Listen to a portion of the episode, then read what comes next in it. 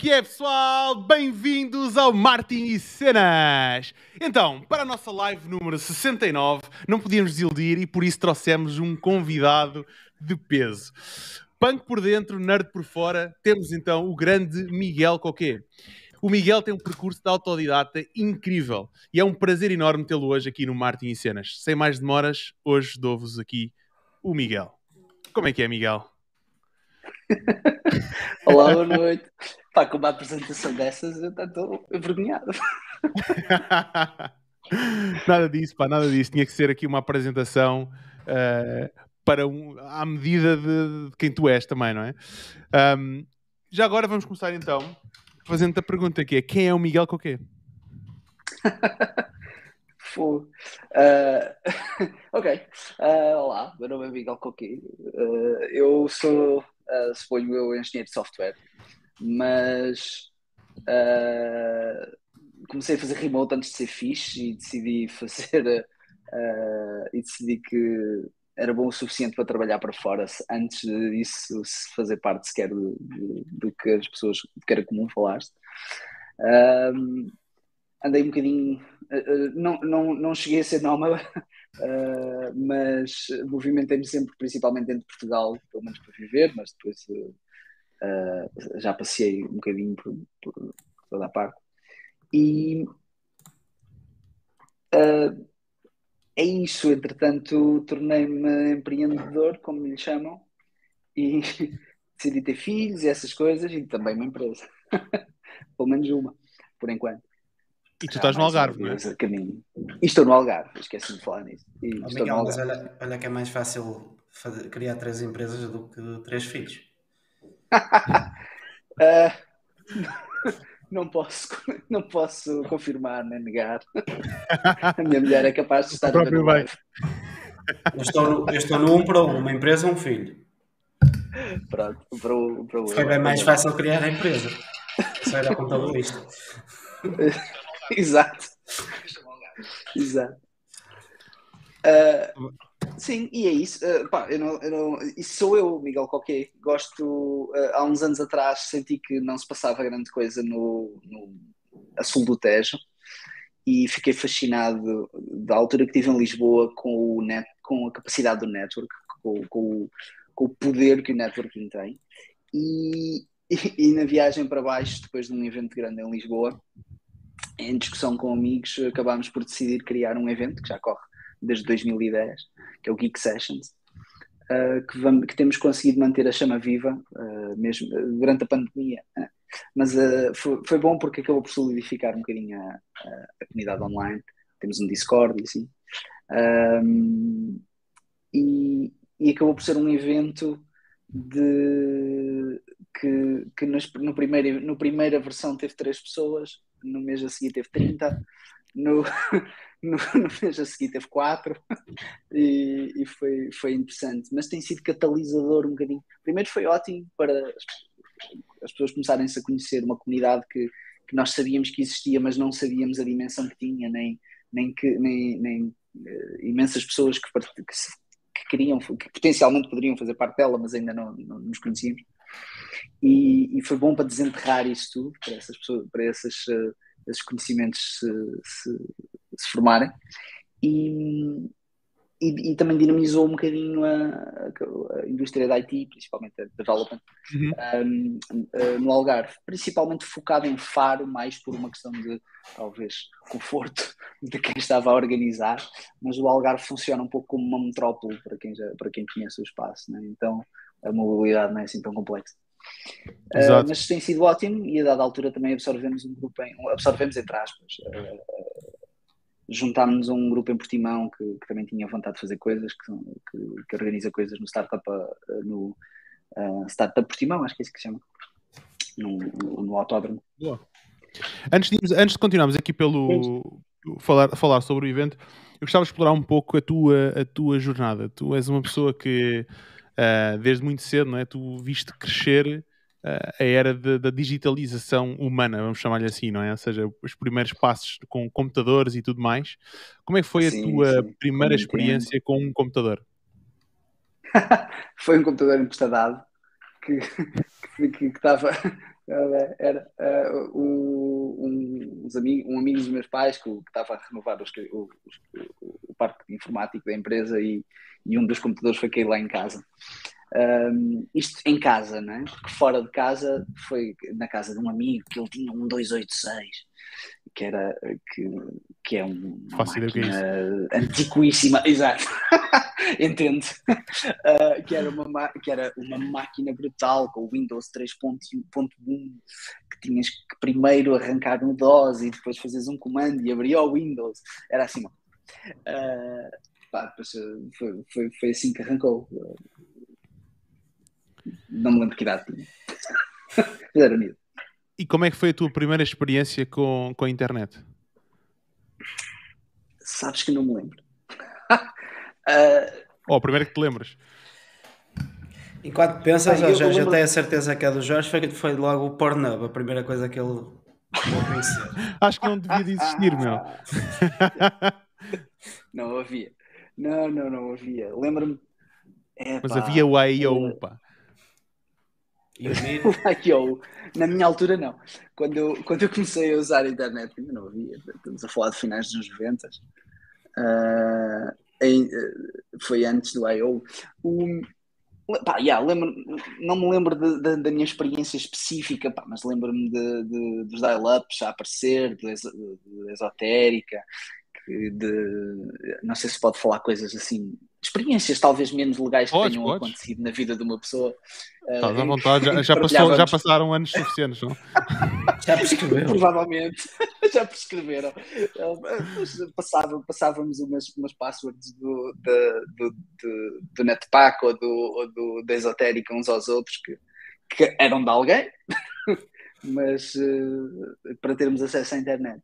Pá, e foi muito, foi ao início muito dedicado ao, ao, ao IRC, conhecido também como o MIRC, uh, que, era, que era o nosso Messenger, que, que, que, na geração a seguir foi o Messenger, que foi a introdução deles, mas, mas para, para mim foi muito isso, e isso também foi, foi finais de 90, foi, foi, foi também o liceu para mim, e foi uma altura super interessante, e fiz muitos amigos assim, e, e, no, e, e, é interessante porque mesmo mais tarde uh, arranjei bons empregos através do IRC.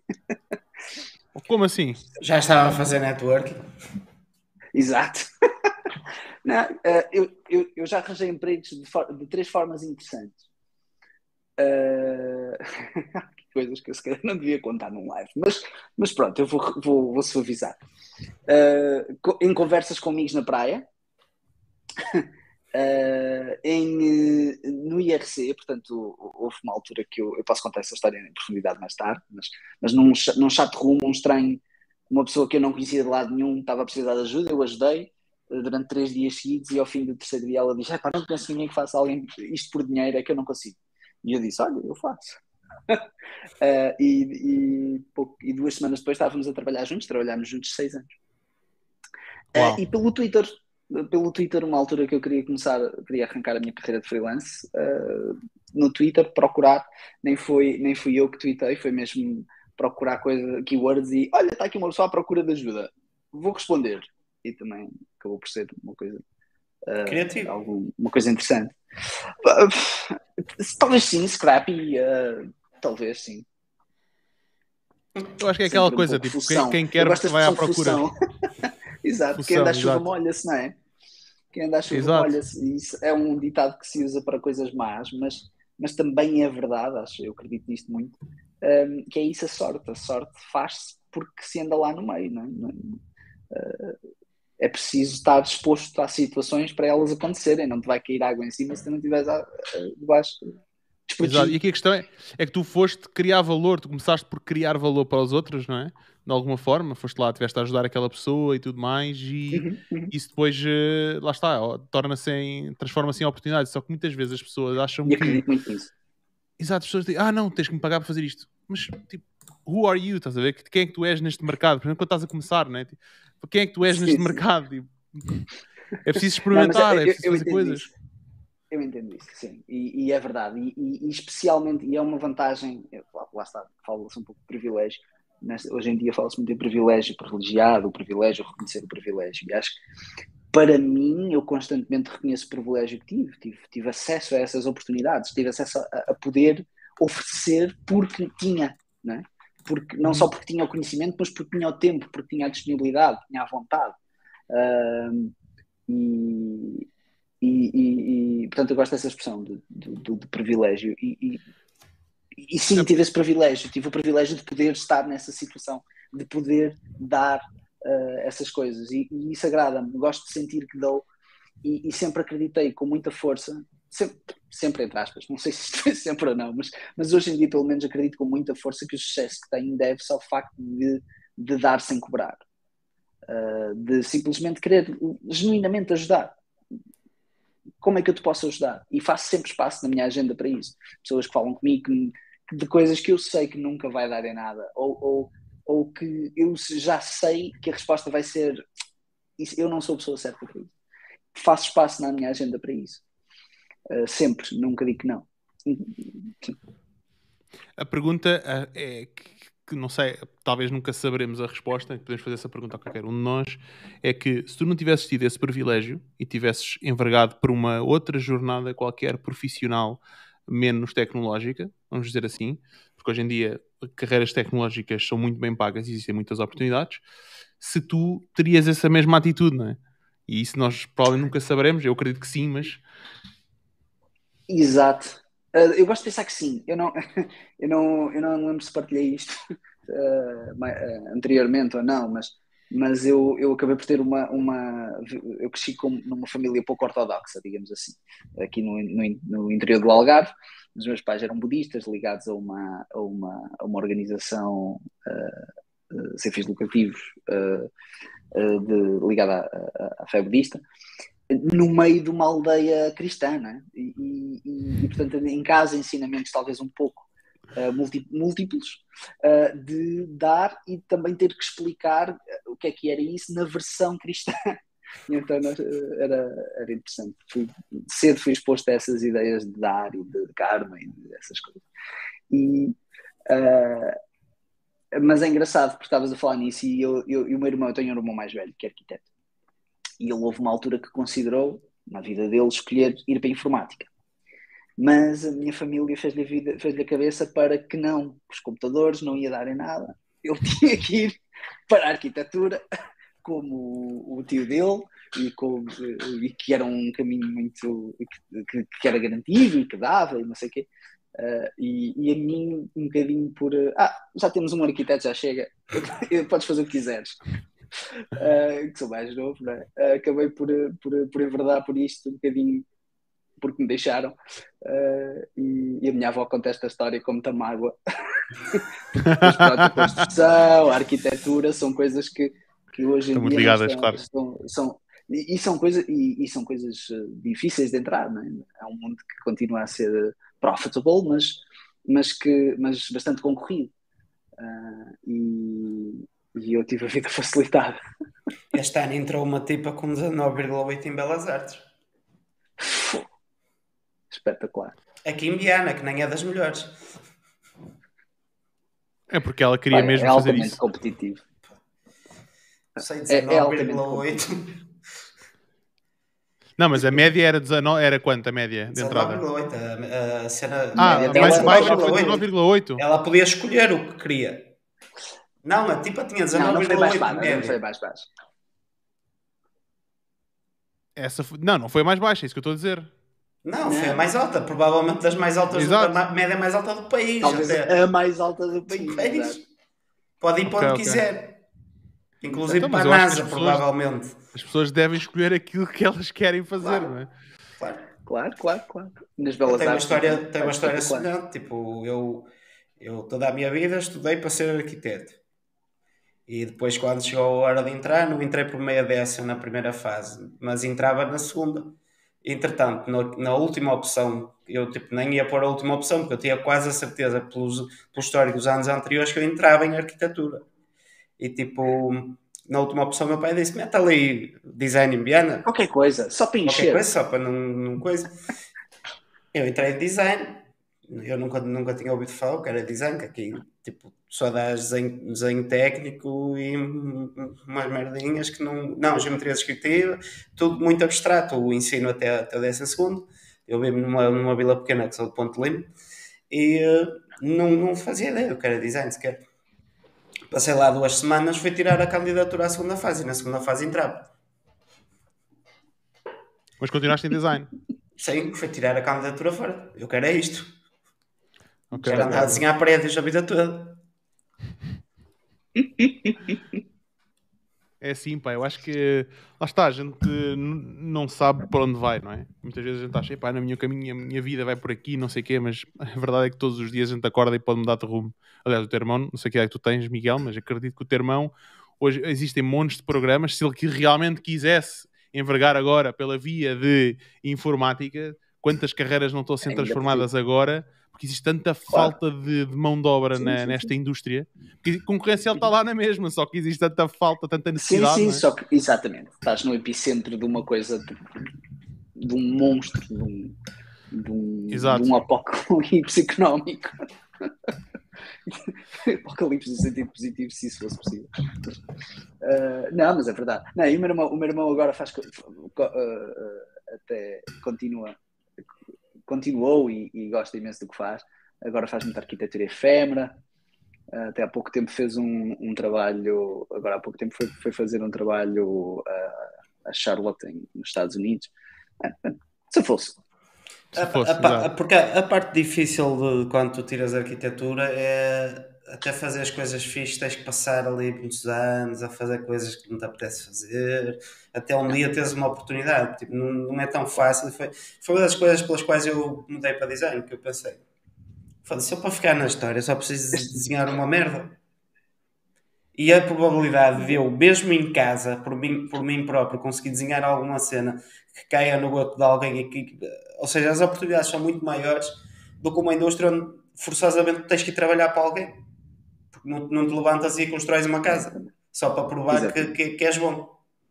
Precisas de alguém que acredite em ti, precisas de experiência, precisas de, de sacar uma ideia de gênio.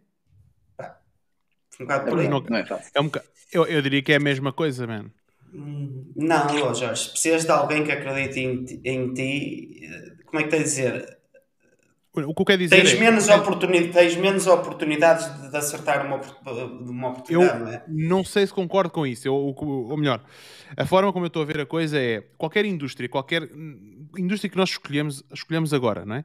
Hum. A gente vai ter que primeiro aprender a usar a ferramenta né, e passar por esse processo. E aqui a arquitetura há de ser a mesma coisa que programação. Tipo, tens que perceber os in daquela linguagem de programação, ou design, ou, ou arquitetura, sei lá, como fazer casas que não caem, esse tipo de coisas, uh, é como base, não é? E depois, à medida que tu vais dominando a ferramenta, tu vais conseguindo perceber os limites da ferramenta e já consegues desenhar coisas Mas, à volta dos limites é, e, e, e fazer é post-elements, estás a ver? É como se és ator fotográfico. O quê? Mas acho que o, o... falaste tanto da ferramenta, da ferramenta, da ferramenta. Eu ainda estou a aprender a usar, por isso. Pá, mas o importante é trabalhar, é trabalhar, é continuar, não desistas. Continuar, continuar, exato. continuar a usá-la, nunca pares. Eu percebo o que tu queres dizer, Jorge. Depois o terceiro filho usa-se mais, continua-se a usar tanta ferramenta ou menos? Mais. Opa! Deixa-me confirmar se a minha mulher está a ver o live ou não.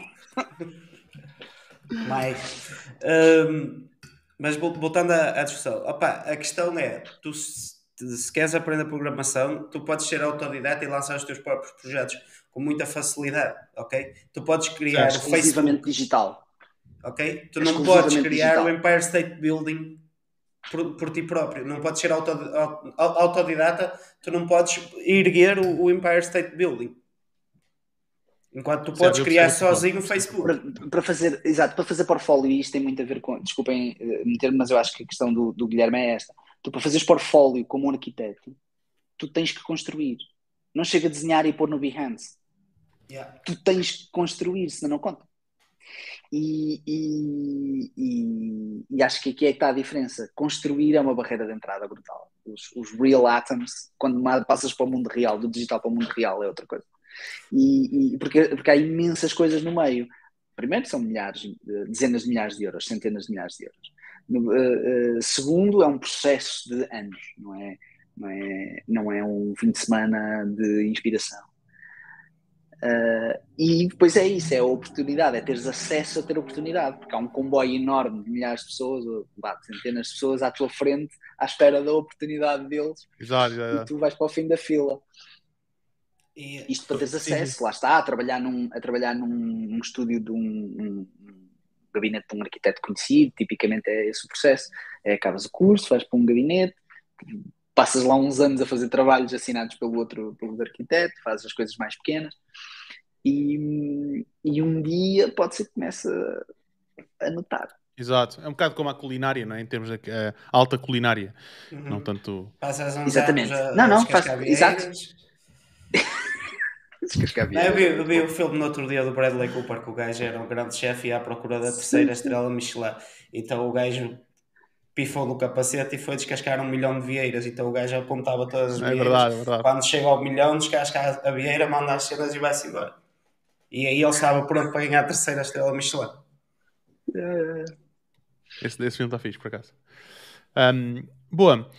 Miguel, o que é que te levou a escolher a Universidade do Algarve quando poderias ter ido para qualquer outra universidade supostamente com mais prestígio em Portugal?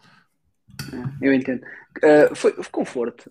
Uh, olhando para trás, eu, eu, eu, não, eu não admitiria isso na altura, mas foi conforto, foi, foi estar perto dos meus amigos, não querer, não querer uh, sair para muito longe de casa. Em parte também uma, uma. O norte não me dizia muito, eu era muito um rapaz assim mais fechado. E, e sentia que o norte não me dizia muito na altura simplesmente não tinha, não tinha, não sentia atração. Quando eu digo norte, pá, para mim, qualquer coisa a, sul, a norte do Tejo é norte. Então, Lisboa também estou a incluir nesse sentido. Uh, não sei, não sei, não sentia muito apelo e também sentia um pouco de receio. Pá, e a Universidade do Algarve estava aqui ao lado, era familiar, era fácil. Uh, e, e senti que iria ter a liberdade que, que gostava de ter, sabes? Uh, uhum.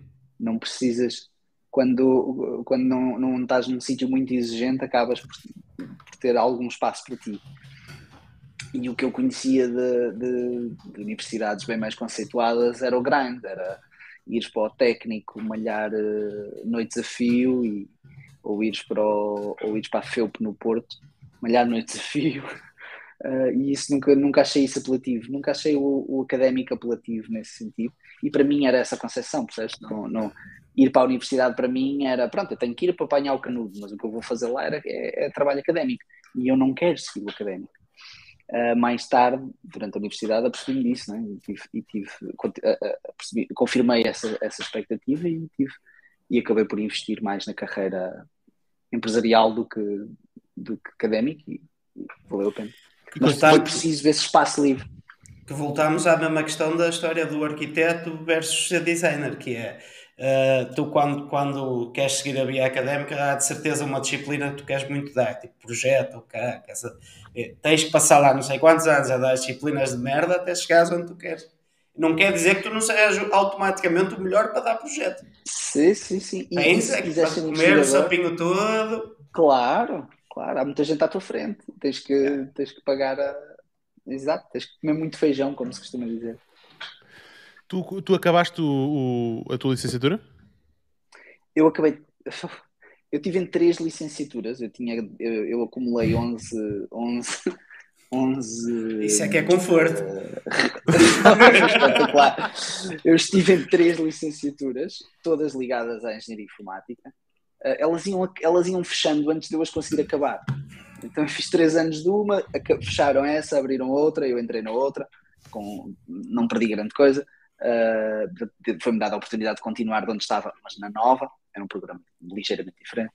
Depois essa fechou, entrou Bolonha, e em Bolonha eu já estava quase a acabar e foi uma frustração grande para mim, Uh, vocês sabem do que é que eu estou a falar quando entrou o processo de Bolonha na. na Antes o curso era 5 anos, não é? passaram... Exatamente, exatamente. Os cursos eram 5 anos, especialmente os cursos de, de engenharia, eram 5 anos, que lá fora 5 anos era mestrado. Era, os cursos eram o, o Bachelor's, eram os três anos, e, uhum. depois, uh, e depois dois anos de, dois anos de Masters. Exato.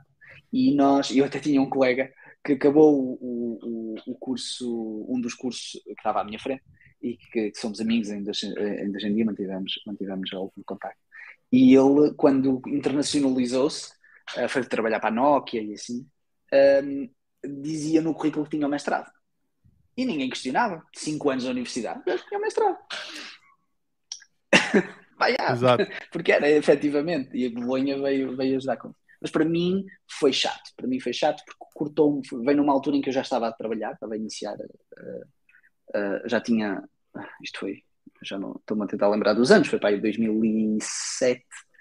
Uh, e, e nessa altura eu já estava efetivamente a trabalhar full time, a fazer coisas que tu não, numa posição que quando que tu acabas o curso, que quando acabas o curso não estás preparado para ter. Ou seja, Exato.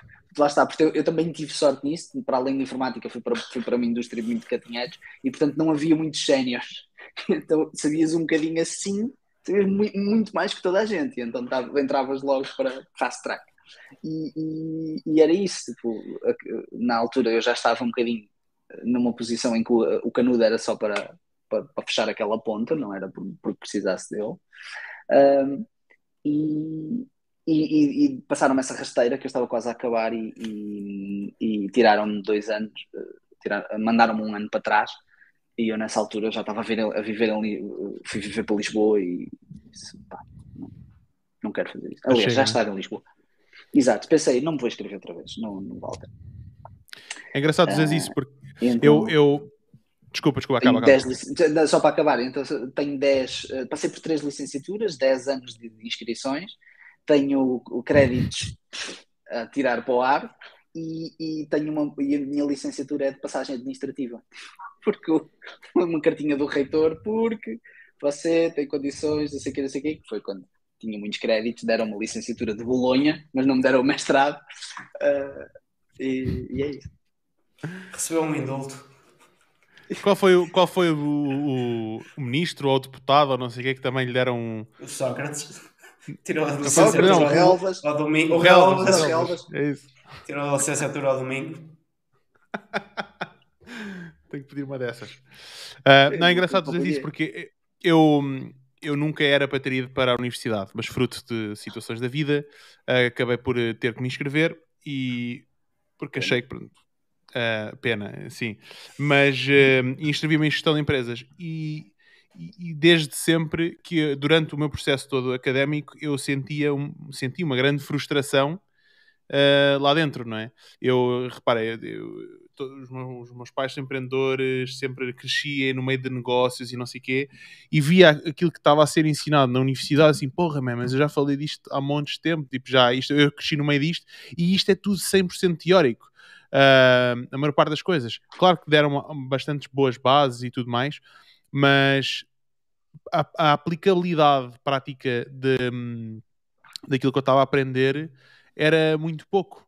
Tanto que eu tinha a faculdade durante a tarde e houve uma dada altura eu comecei a ir para o escritório uh, do, da parte da manhã, porque eu ia com o meu pai, morava em Sintra, ia com o meu pai para, para Lisboa na parte da manhã, então pá, não tinha nada para fazer, então ia lá para o escritório e comecei a fazer coisas.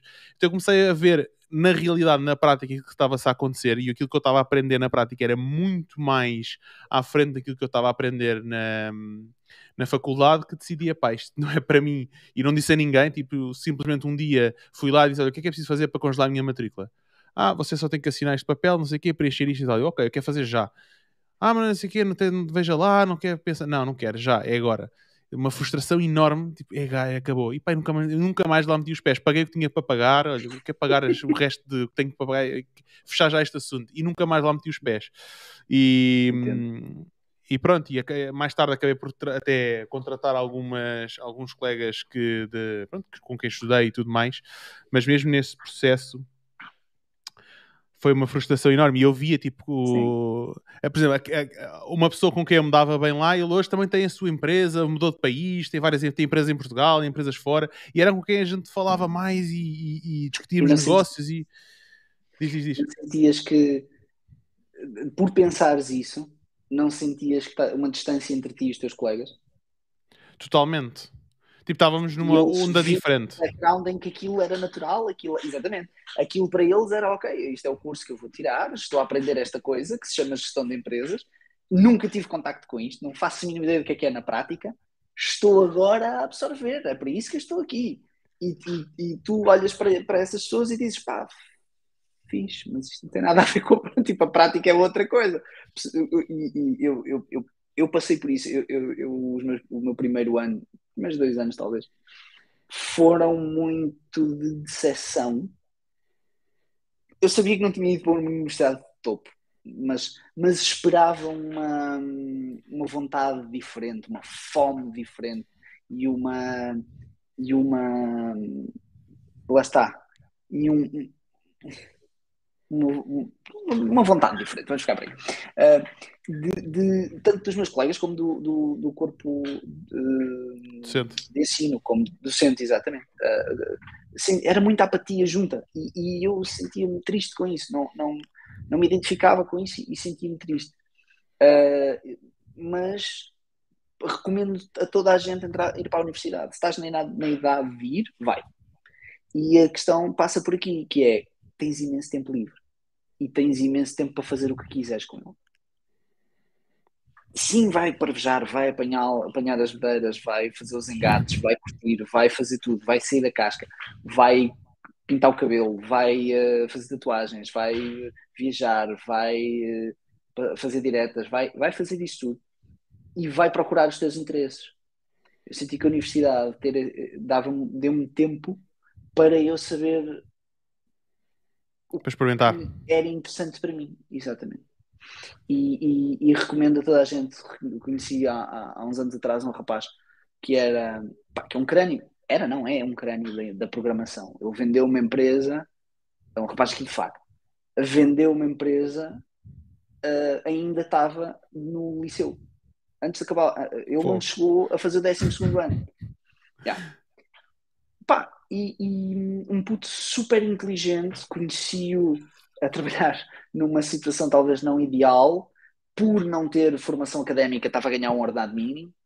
Um, e, e, quando o conheci, achei, pá, achei que ele era fenomenal e, e disse-lhe: pá, mas tens alguma situação pessoal que te, que te impeça de ir continuar a estudar, de ir para a universidade, essas coisas?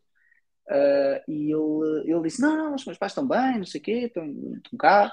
Uh, pá, só que eu não vejo o apelo, tipo, não, não, nunca, nunca consegui estudar, nunca gostei muito de estudar e, e não vejo o apelo. E ele tinha, na altura, tinha talvez, não tinha 20 ainda, tinha pai 19. E eu disse: É, pá, sabes, eu recomendava-te ir. Ah, mas achas que, achas que é para, Porquê? Para aprender alguma coisa específica? Uh, sistemas distribuídos ou eletrónico? Não. Para ir para a universidade, não. Para ir estar com o pessoal da tua idade. Para ires, para, ires, uh, para fazeres contactos, para ires descobrir, para ires passar pelo, pelo boredom de estares numa aula às 8 da manhã em, toda, em que ninguém quer estar lá e teres, e, e, e, e teres uh, uh, 100 colegas nessa sala e tu sabes que há para aí dois com que tu te identificas e essas amizades vão ser para a vida. Mas tu não as fazes se não estiveres lá. e tu não conheces Exato. essas pessoas se não tiveres um espaço para as conhecer e se não tiveres em condições para fazer para formar as, essas amizades. E então eu recomendo sempre a toda a gente: uh, se podes, vai. Mesmo que não tenha certeza, se essas decisões não são finais. Eu lembro-me perfeitamente eu lembro-me perfeitamente da, das aulas de matemática e de estatística, de entrar lá dentro, tipo, matemática pura e estatística pura, basicamente, nada hum. aplicado à gestão, é 100% puro, sim, e entrar sim. lá dentro. Probabilidade e... estatística, provavelmente. P. Exato, e entrar, e entrar lá dentro e fazer a primeira aula, ok, é muito fixe, tal, a malta apresenta-se, whatever. Segunda aula, terceira aula, a partir da quarta, o que é que eu estou a fazer aqui à minha vida, estás a ver? Foi, e, e, nunca mais lá pôr os pés, tanto que nunca as fiz. Um, ainda tentei, ainda tentei com alguns colegas: olha, eu pago, eu pago para ir fazer o meu exame, né? porque a malta não confirma. Tipo, faz o meu exame, fazes o meu exame por mim, tipo, assinas o meu nome, eu assino o teu na segunda fase e fazes o meu exame e fica aquilo, só que não consegui delegar. Um, fiz, curiosamente, fiz isso com, com programação para gestão. Uh, subcontratei na altura era o Elance, agora é o Upwork num trabalho de grupo, perguntei aos meus colegas: olha lá, vocês querem fazer o trabalho? Não, então vá, deem lá 5 ou 10 euros, acho que foi 5 euros cada um. Eu contrato aqui alguém para fazer. Tivemos grande nota. Tivemos grande nota. Mas, um, mas sim, eu acho que aquilo que eu mais, mais extraí da, da universidade foi ter o, o autoconhecimento de perceber o que é que eu queria e o que é que eu não queria. E ter a coragem de tomar as decisões de, epá, eu, eu já não me identifico com isto, tipo, eu não quero continuar isto. Eu não vejo o apelo e consigo aprender sozinho, uh, como tenho sempre feito até agora, e vou seguir o meu próprio caminho e não tenho que, não vou, não, não vou ter que dar, não quero dar justificações a ninguém, a não ser a mim mesmo, uh, sobre as minhas escolhas e viver com isso. E acho que isso foi a maior lição que eu tirei da universidade, de, ok, isto não é para mim, vou sair e vou, vou à minha vida. Mas lá está, tipo, passei, por, passei pela universidade para poder tomar essa decisão, não é? É, é isso. Eu, eu, eu, eu, conheço pessoas da minha indústria que, que nunca foram e já nos seus 40 e tais uh, confidenciaram. Conf... É pá, sabes, eu... achas que devia tentar entrar na universidade? É pá, é que eu sinto sempre que estou. Há coisas que eu não sei que acho que devia saber e, e pá, tu, tu és principal engineer de uma empresa sediada em Londres com milhões e não sei. Pá, vais lá fazer o quê? Tu não vais lá fazer nada. Mas uh, ficava aquele, ficou aquele ratinho de eu devia ter ido, yeah. é, sou menos por causa disso. Pá, coitado. É um sofrimento desnecessário. Exato. Mas sim, vale a pena. O... Mas às vezes, às vezes essa, essa questão não poderá ser eh, pá, quando estás a falar aos 40 de género, pá, tenho filhos, eles vão me dizer que o pai não foi, também não vou. sabes, que, sabes que isso é interessante. Eu, eu, eu, também já ouvi conversas à volta disso. Eu acho que, eu acho que é muito possível, sim. Uh, com que, com que, com que... Eu fiz isso o, o, este, este, esta mesmo esta pessoa é um amigo uh, que tem um filho que agora está na altura de ir para a universidade. E ele pá, não foi para a universidade mas na família vem de um background mais, mais uh, desfavorecido e na família dele muita gente nem fez o liceu nem fez nem fez o 12 segundo ano. E o miúdo chegou ao 12 segundo e disse eu não quero continuar a fazer o liceu eu quero ir para a escola de jazz quero ir aprender a ser produtor de música e ele disse, pá, pelo menos acaba. E ele ganhou com o argumento de, mas uh, a, minha família ninguém acabou, porque é que eu estou obrigado a ir e eles não foram. pá, yeah. Eu acho que hum, nesse aspecto um, a faculdade, né, o conhecimento é um, é um desbloqueador económico, principalmente quando vens de uma família mais carenciada ou com menos meios. Um, acaba por ser. É verdade, é conhecido. Exato. Exato. Um... Yeah, mas, eh, por exemplo, no meu caso em específico, os meus pais incutiram em mim e nos meus irmãos e ensinaram-nos as ferramentas necessárias para podermos fazer com que não fizesse diferença eu ter ou não ter um canudo.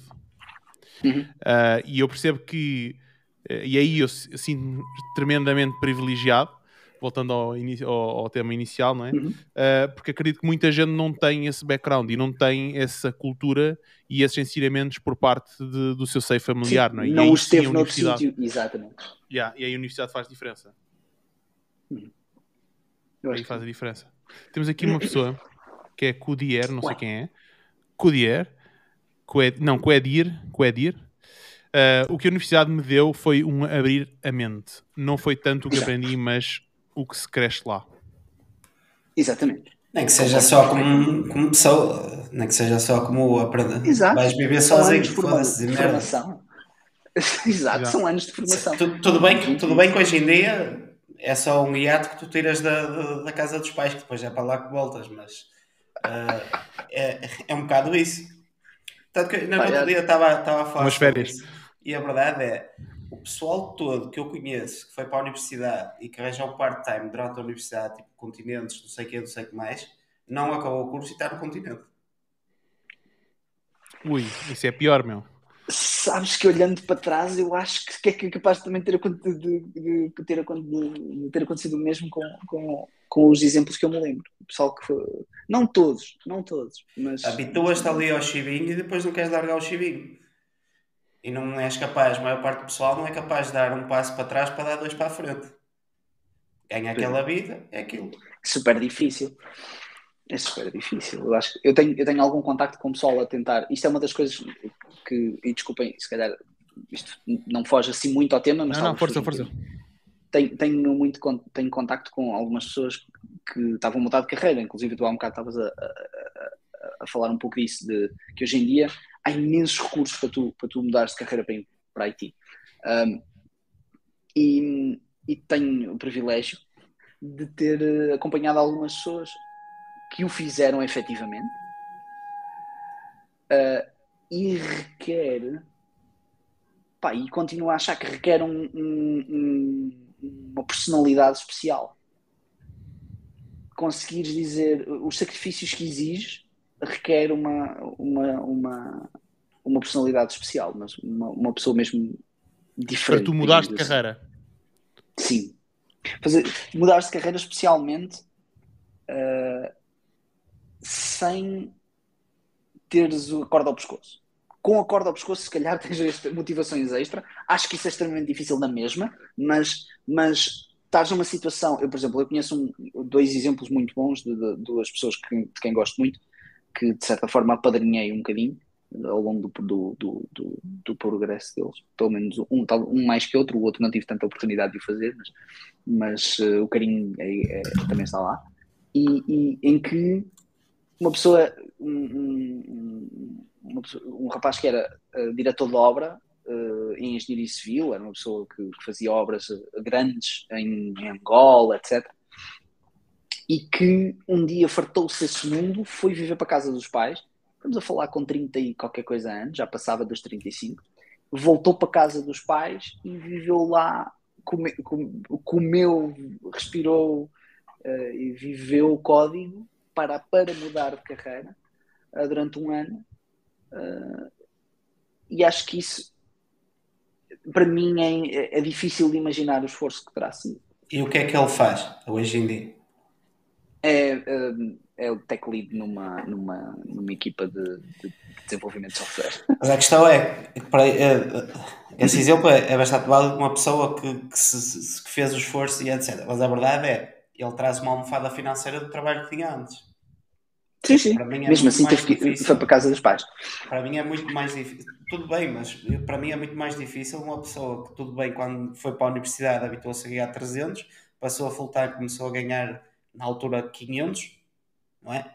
Quando chega a hora sim, sim. De, de, querer voltar para, para, a universidade e etc., porque já nem bolsa vai ter, vai ter que pagar uhum. mais as propinas, claro. não tem ali muita margem para. Não, não. E o tempo? E o tempo? E as obrigações? Porque depois nessas idades, se calhar também já, já, já te aninhaste com alguém, já, se calhar já, fiz, já, já fizeste um ou dois. E, e, e eu concordo perfeitamente contigo é extra difícil, requer uma personalidade diferente. Vejo imensas pessoas Exato. a tentarem a não conseguir. Uh, acho que se dá, acho que não se. Neste momento glamoriza-se um pouco essa transição, não é? Tipo, é, pá, é possível, toda a gente consegue, toda a gente pode. Pá, em teoria, sim, na prática, o esforço é herculeano.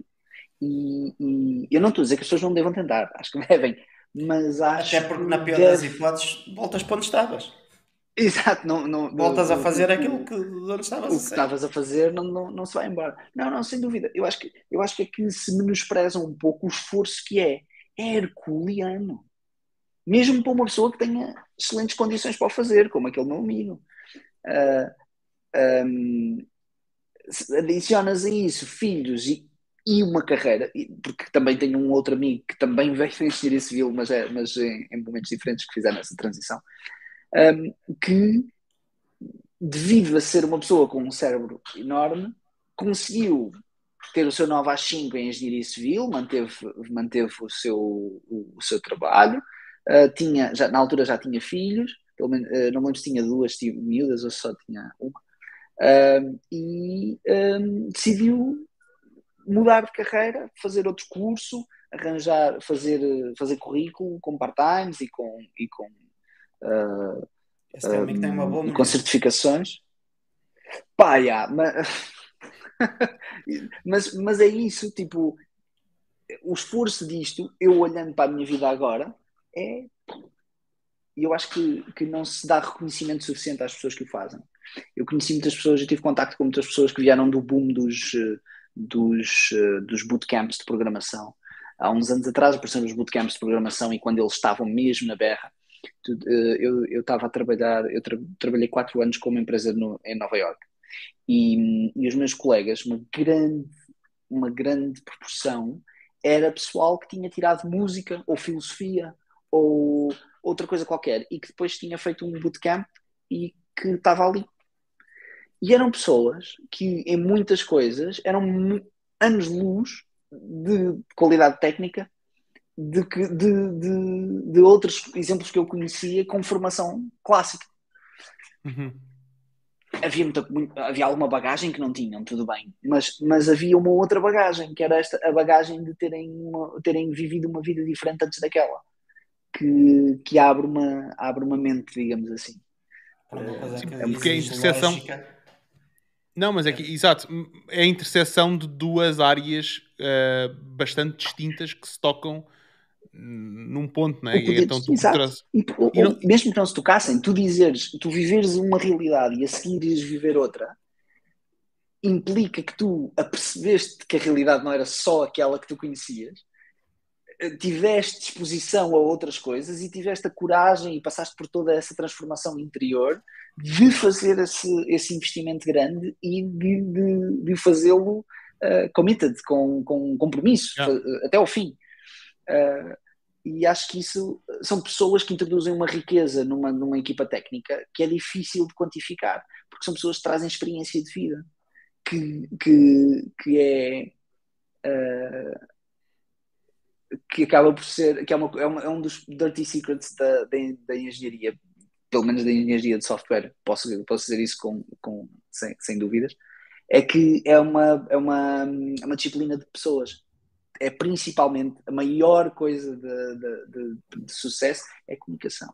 É ouvir, é entender, é explicar e, e isto é um nível que, que, a maior parte dos praticantes não, não o admite nem, e muitos nem o reconhecem. Séniores com anos, décadas de, de experiência não entendem que a comunicação é a chave para a prática deles, para o sucesso na prática deles.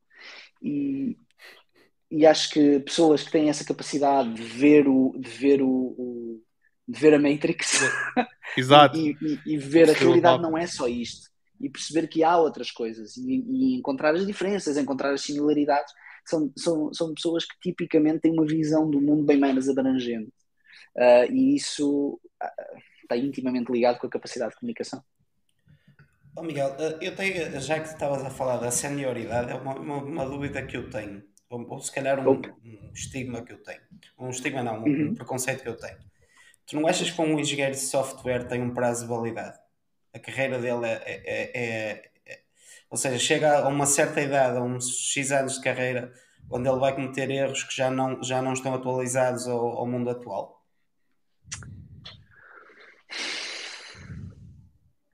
Eu consigo perceber o que tu queres dizer. Existe um, uma dificuldade enorme em manter-se atualizado. Tipo, o, o, uh, o que tu o que eu, o, as coisas com que eu tive, as tecnologias específicas, né? que eu tive formação e que aprendi, que tive contacto ao longo da minha formação clássica, eu não trabalho com efetivamente nenhuma delas. Bem, Linux, de resto, uh, uma, uma coisa em centenas, talvez, né? Uh, é um mundo que anda muito rápido, mas daí a dizer que uh, por causa disso há um prazo de expiração, eu acho que a senioridade, a, a velhice, entre aspas, um, introduz conhecimento de vida que não se dá o valor devido tipicamente na indústria. Um, as pessoas não, não diria que fazem os erros, repetem erros que já não, que não fariam se, se fossem uns anos uh, uh, se fossem se mais atualizados. Uh, não sei se isso é verdade. Um, a minha perspectiva é que, lá está, minha, é a minha perspectiva, não é? É que sendo a comunicação e a capacidade de, e, e, o conhecimento do mundo chave para seres bom engenheiro de software, mais velho, mais, tens mais, uh, em teoria, acumulas mais capacidade. Uh, só se estiveres a ficar senil, como eu, portanto, não. aí, é que já, aí é que já estás lixado. Então, mas fazendo, fazendo a pergunta de forma diferente, um, assumindo que existem duas uh, possíveis, duas possíveis, two possible tracks, dois possíveis, uhum. dois possíveis caminhos. Tens o caminho técnico e tens o caminho uh, de gestão, não é? Uhum. E olhando para software development, claramente é possível tu seguires num só ou migrar para o outro e nunca mais uhum. provavelmente tocar em código só, a não ser que tenhas a fazer revisão. Um, ninguém deixa. um, se tu escolheres fazer carreira puramente na área técnica, o que é uhum. é que é necessário para um engenheiro de software fazer para se manter relevante na indústria? Como, uf, uh, é assim, a receita, a resposta direta para o que me estás a perguntar é simples, é continuar a praticar. Ou seja, uh, enquanto tu estiveres ativo no mercado, há mercado para o que tu sabes. Dou-te dou um exemplo. Há, há, há, neste momento, há poucos anos, para o ano passado, dois anos, talvez, não sei, houve um boom de interesse em, eh, em aprender COBOL, que é uma linguagem que já não se ensina há décadas, um, exatamente porque se estavam a reformar os últimos dos últimos programadores de COBOL do mundo. Exato. E esses, alguns deles, foram para, abriram consultora, consultoras, fazem consultoria dois dias por ano e fazem salários dez vezes uh, o que faziam antes de se reformarem. Porque a tecnologia não desapareceu. Portanto, há mercado para o que tu sabes até o fim da tua vida. Uh, no entanto, acho que a tua pergunta era mais, era mais nessa direção. Uh, a resposta simples é mantém-te ativo, e, e, e, e há sempre mercado para o que tu sabes. Para tu manteres-te sempre fresco, digamos assim. Acho que há hábitos que são, que são não são difíceis de manter, que são os de ler as notícias, acompanhares o que é que está, que é que está na berra, manteres algum tempo de formação. Isso é uma das coisas, por exemplo, que eu, que eu, que eu recentemente criei, porque é um programa de formação interna dentro da empresa, em que uh, criámos um budget individual de treino um, anual em, e, uh, e um acompanhamento uh, semanal de progresso de treino, de uso desse budget também, mas de progresso de treino. E o objetivo disso é exatamente uh, fazer um bocadinho de coaching com toda a gente que trabalha connosco para um, ajudá-los a encontrar o espaço na vida deles, o espaço, o tempo, para manterem, para se manterem ativos, para se manterem um, frescos, digamos assim, à volta de conhecimentos novos, linguagens novas, frameworks novas, o que é que está na berra, o que é que não está, tocar nas coisas, viver, fazer, experimentar, uh, tinker um bocadinho, uh, tudo isso é válido e, e, e, com a idade as pessoas perdem um bocadinho a capacidade de encaixar isso nos seus calendários. Uh, eu, e aí sim percebo a, a questão da senioridade vem, vem, vem nessa direção, que é com a idade a vida mete-se no caminho. É os filhos, é os compromissos, é, é o management que agora pedem-te para também seres um bocadinho manager e começas a ter muitas reuniões e, e começa a, a, a, diminuir o espaço que tu tens para dedicar àquilo. E se não és diligente na prática de manter esse exercício, é um bocadinho como fazer exercício, como ir ao ginásio, como, como uh, qualquer prática. uh, como tocar guitarra, que é preciso praticar. E é, o objetivo era esse, era, era ajudar as pessoas a, a, a, com essa diligência, com, a manterem a prática viva. É engraçado. E acho que, que é essa a receita. Há uma coisa, uh, para, paralela a isto, uh, acho que liga-se de alguma forma, que eu identifiquei, que é, se nós olha, uh, eu acho que a maior diferença entre pessoas como nós, builders, ok, um, é, não, é não ter receio em, em pôr as mãos na massa e cometer erros. Versus, vamos chamar-lhe os normies, ok? Pessoas que, sei lá, pronto, que estão no dia a dia de negócios, têm algum ponto, uh, têm o seu, o seu trabalho e tudo mais, que te vêm perguntar: Ah, será que eu posso carregar neste botão? Estás a ver? Que cenas estúpidas tipo isso, estás a ver? Que pronto, por dentro um gajo me apetece mandar a merda, um, mas tipo, epá, experimenta. Também pedes permissão para ir à casa de bem. Exato, é tipo, epá, não, tipo, porque é que tu não experimentas? O que é que pode acontecer? Ah, mas eu não sei se posso fazer alguma coisa mal. Epá, está bem, mas tipo. Faz eu tenho, eu tenho histórias boas que gosto de contar ao pessoal uh, de falhanços espetaculares. Tipo, eu, eu, eu ganhei Guarda a senioridade. Guarda a melhor que conheces, vais precisar dela. Para o fim, é. Uh -oh. Ok, está bem, pronto. Uh, mas não vou contá-las, mas, mas eu gosto, mas, mas é algo que eu gosto de falar com, com algum. Não, acho que não se pode chamar orgulho, uh, mas com um pouco de noção que aquilo foi importante, foi um passo importante. E, e, e as pessoas às vezes ficam, pá, isso aconteceu mesmo, pá, aconteceu, tipo, acontece, tipo, acontece, essas coisas acontecem de facto e, e a vida continua. Né? e, e a esmagadora maioria das vezes os erros recuperam-se facilmente. Isso, é mesmo, isso, isso faz-me lembrar o, que disse Pablo Aymar uma vez numa entrevista. Pablo Aymar, para ti, já que não conheces, era um jogador de futebol do Benfica. Perguntavam-lhe qual era a pressão que ele sentia quando jogava, jogava a bola. Ele dizia: A pressão, eu não sinto pressão. Pressão sente o cirurgião que está a operar uma criança e que se falha a criança morre. Eu só estou só a jogar a bola. O gajo é filósofo, esse gajo. Exato. Mas é, é isso mesmo. Foi é um ponto alto da minha carreira, citar Pablo Aymar. a, questão, a questão é que o próprio, esse próprio cirurgião, uh, depois de dominar a ferramenta, acaba por ser mais um dia de trabalho, estás a ver? Yeah. Claro. Pode sentir alguma pressão, claro. mas é tipo. E, fez, torna... e, fez, e os erros que fez construíram-no. Não o destruíram. Exato. Ao longo da carreira, um cirurgião tem que fazer horas de. É quase como um piloto, tem que fazer horas de uhum. logar horas. tem um log, na, tem um log. Na, de, exatamente, tem um log de horas de, de, de, de cirurgia. cirurgia. E têm que ter X horas, exatamente, de bloco operatório. E têm que ter X horas para, para, para haver evolução na, na, na carreira.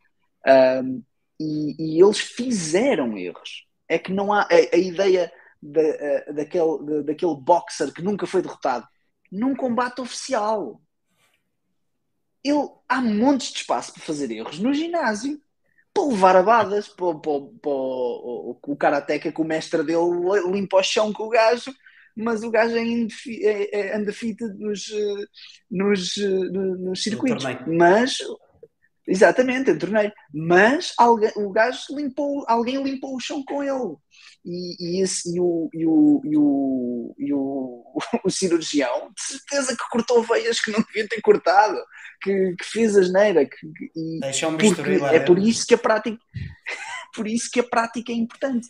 Eu acho que, eu acho que há pouco, dá-se pouca ênfase à prática, porque a prática permite falhar e aprender. Aquele cirurgião que, que, cortou a perna direita em vez da esquerda continua a trabalhar. Mas garanta-te que a partir desse dia o gajo vai sempre confirmar qual é a perna. É o melhor gajo para ser a perna certa. Exato. É, é engraçado, é, fazendo um paralelismo aqui a isto. Aqui eh, onde eu moro, eu moro aqui em Berlim, e onde e aqui há uma mesa de ping-pong aqui para, para a zona, né?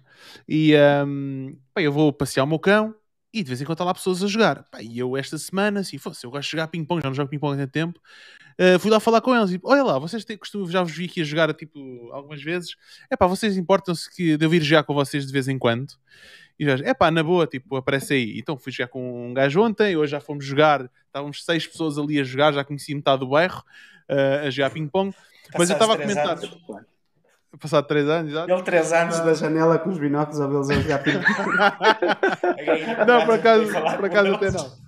Não se, não se costuma ver muito ali, de vez em quando. Eu vi, eu apanhei três vezes, para a terceira fui lá falar com a malta, né? Uh, é engraçado porque uns são do Brasil, depois o outro é, de, é daqui da Alemanha e o outro é de, eu sou de Portugal e torna-se ali uma comunidadezinha. Engraçado. Mas eu estava a comentar com um deles de, eu já joguei ping-pong antes, tipo escritório, não sei o quê, e houve uma altura que nós tínhamos mesa no escritório e todos os dias tipo, chegávamos uma hora do almoço, tipo, almoçávamos bem rápido para ir jogar ping-pong. Uh, um gajo começou a ficar bom. Comecei a ficar bom. E agora estou a jogar ali com ele, já não jogava há algum tempo, começa a fazer remates e não sei o que, aquilo não me está a sair tão bem. E eu ponho-me a falar lá com, com o João brasileiro.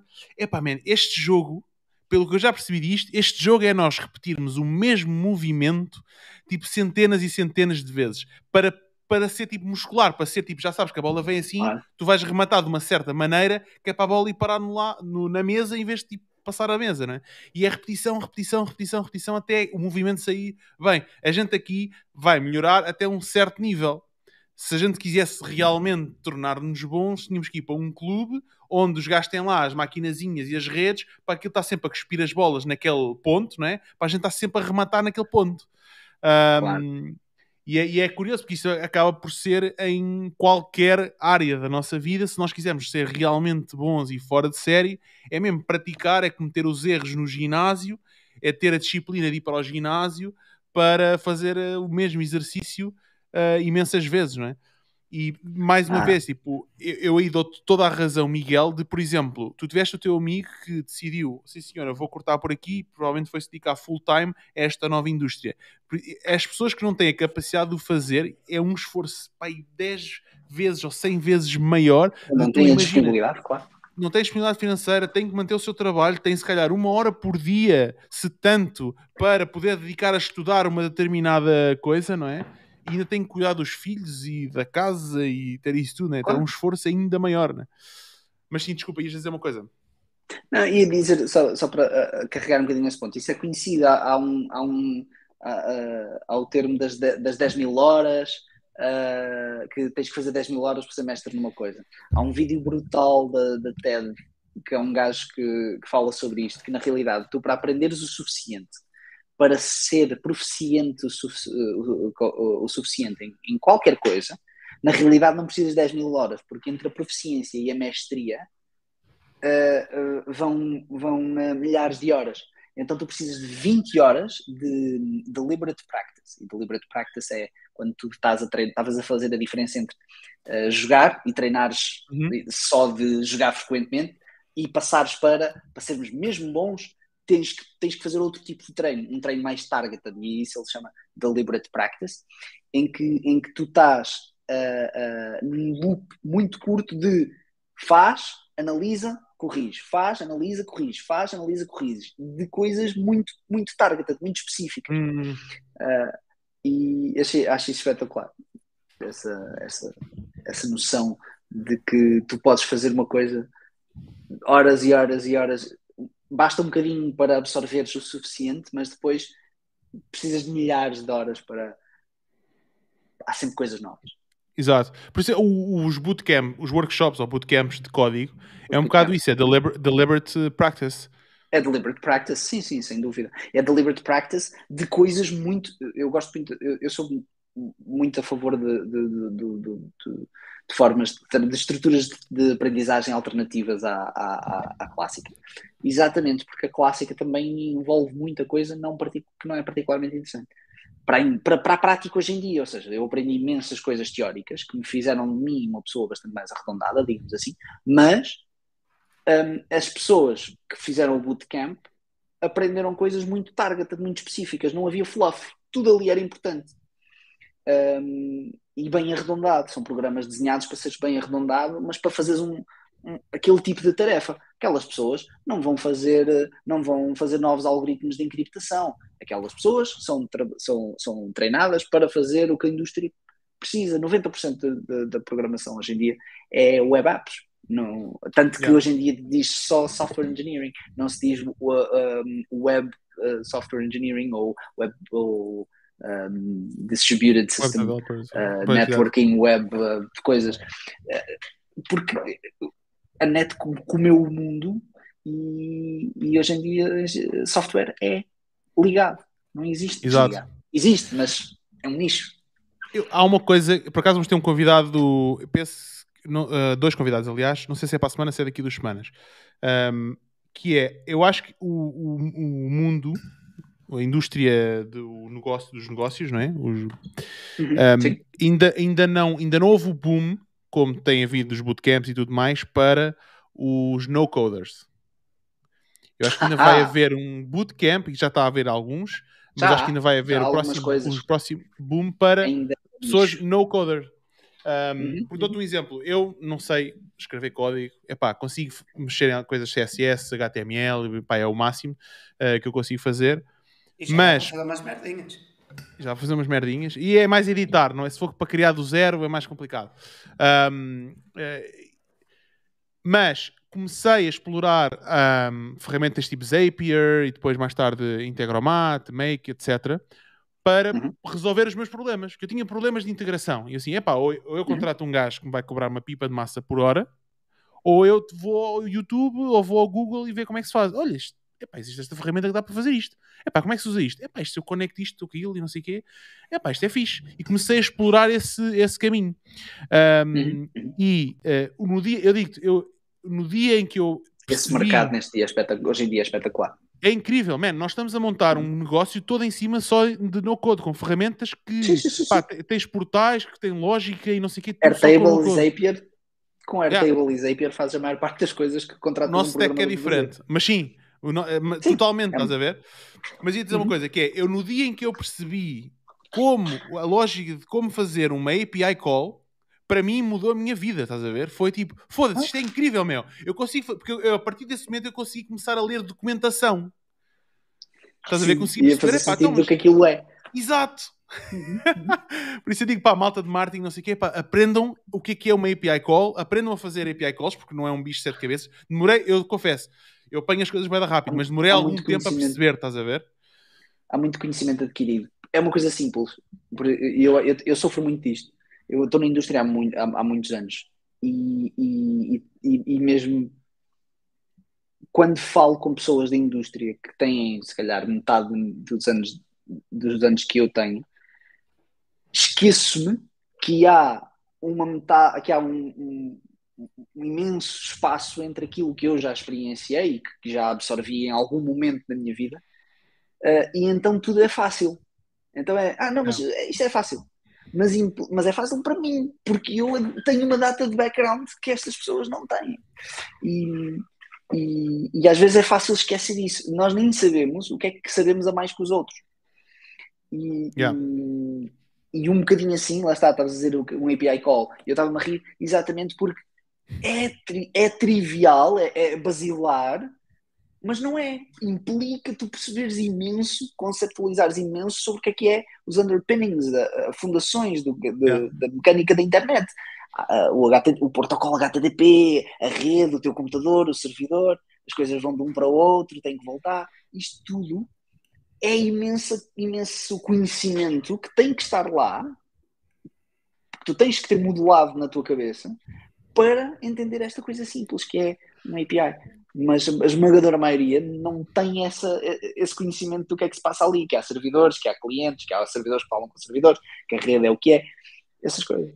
Vou-te dar outro exemplo uh, prático, um, ehm, que é a aplicação prática da diferença entre uma API call e um webhook. Ok. Para mim, tipo, é, é, tu percebes, estás a ver? Para ti é simples, para mim agora é relativamente simples, mas demorei imenso tempo a perceber a diferença de como é que se aplica, em que momentos é que se aplica uma coisa, em que, para que é que serve uma uhum. coisa, para que é que serve outra, estás a ver? Um, e, e, e, eu, quando percebi isso, já comecei a fazer bué da merdas, tipo... Lá está, tipo, eu não consigo escrever código para fazer uma API call, mas consigo uhum. usar o, o Integromat para fazer uma API call e consigo, através do webhooks, receber dados e depois fazer API calls para o outro lado, estás a ver?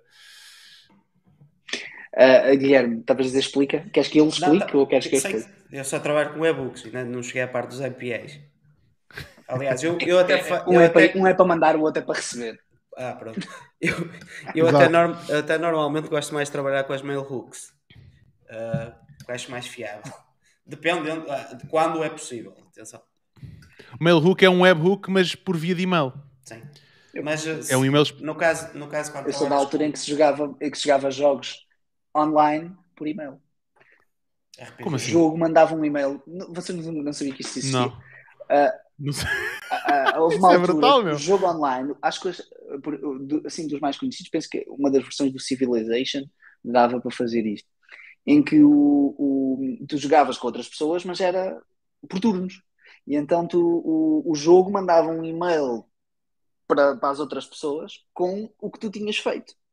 E a, e as outras pessoas ligavam o jogo, ligavam-se à internet, o gajo ia buscar email, os e-mails e via, ah, ok, tu, tu, tu jogaste, então eu vou xadrez, as tuas, tuas jogadas no jogo.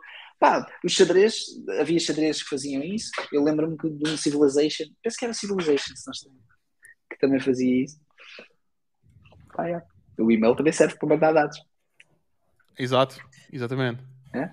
Só não, a, minha questão, a questão aqui do, do, do, uso do e-mail é mais porque hum, porque como nós usamos o Integromat ou Make ou whatever, eh, eu prefiro usar só o, o Mailhook, porque assim só gasto um processo.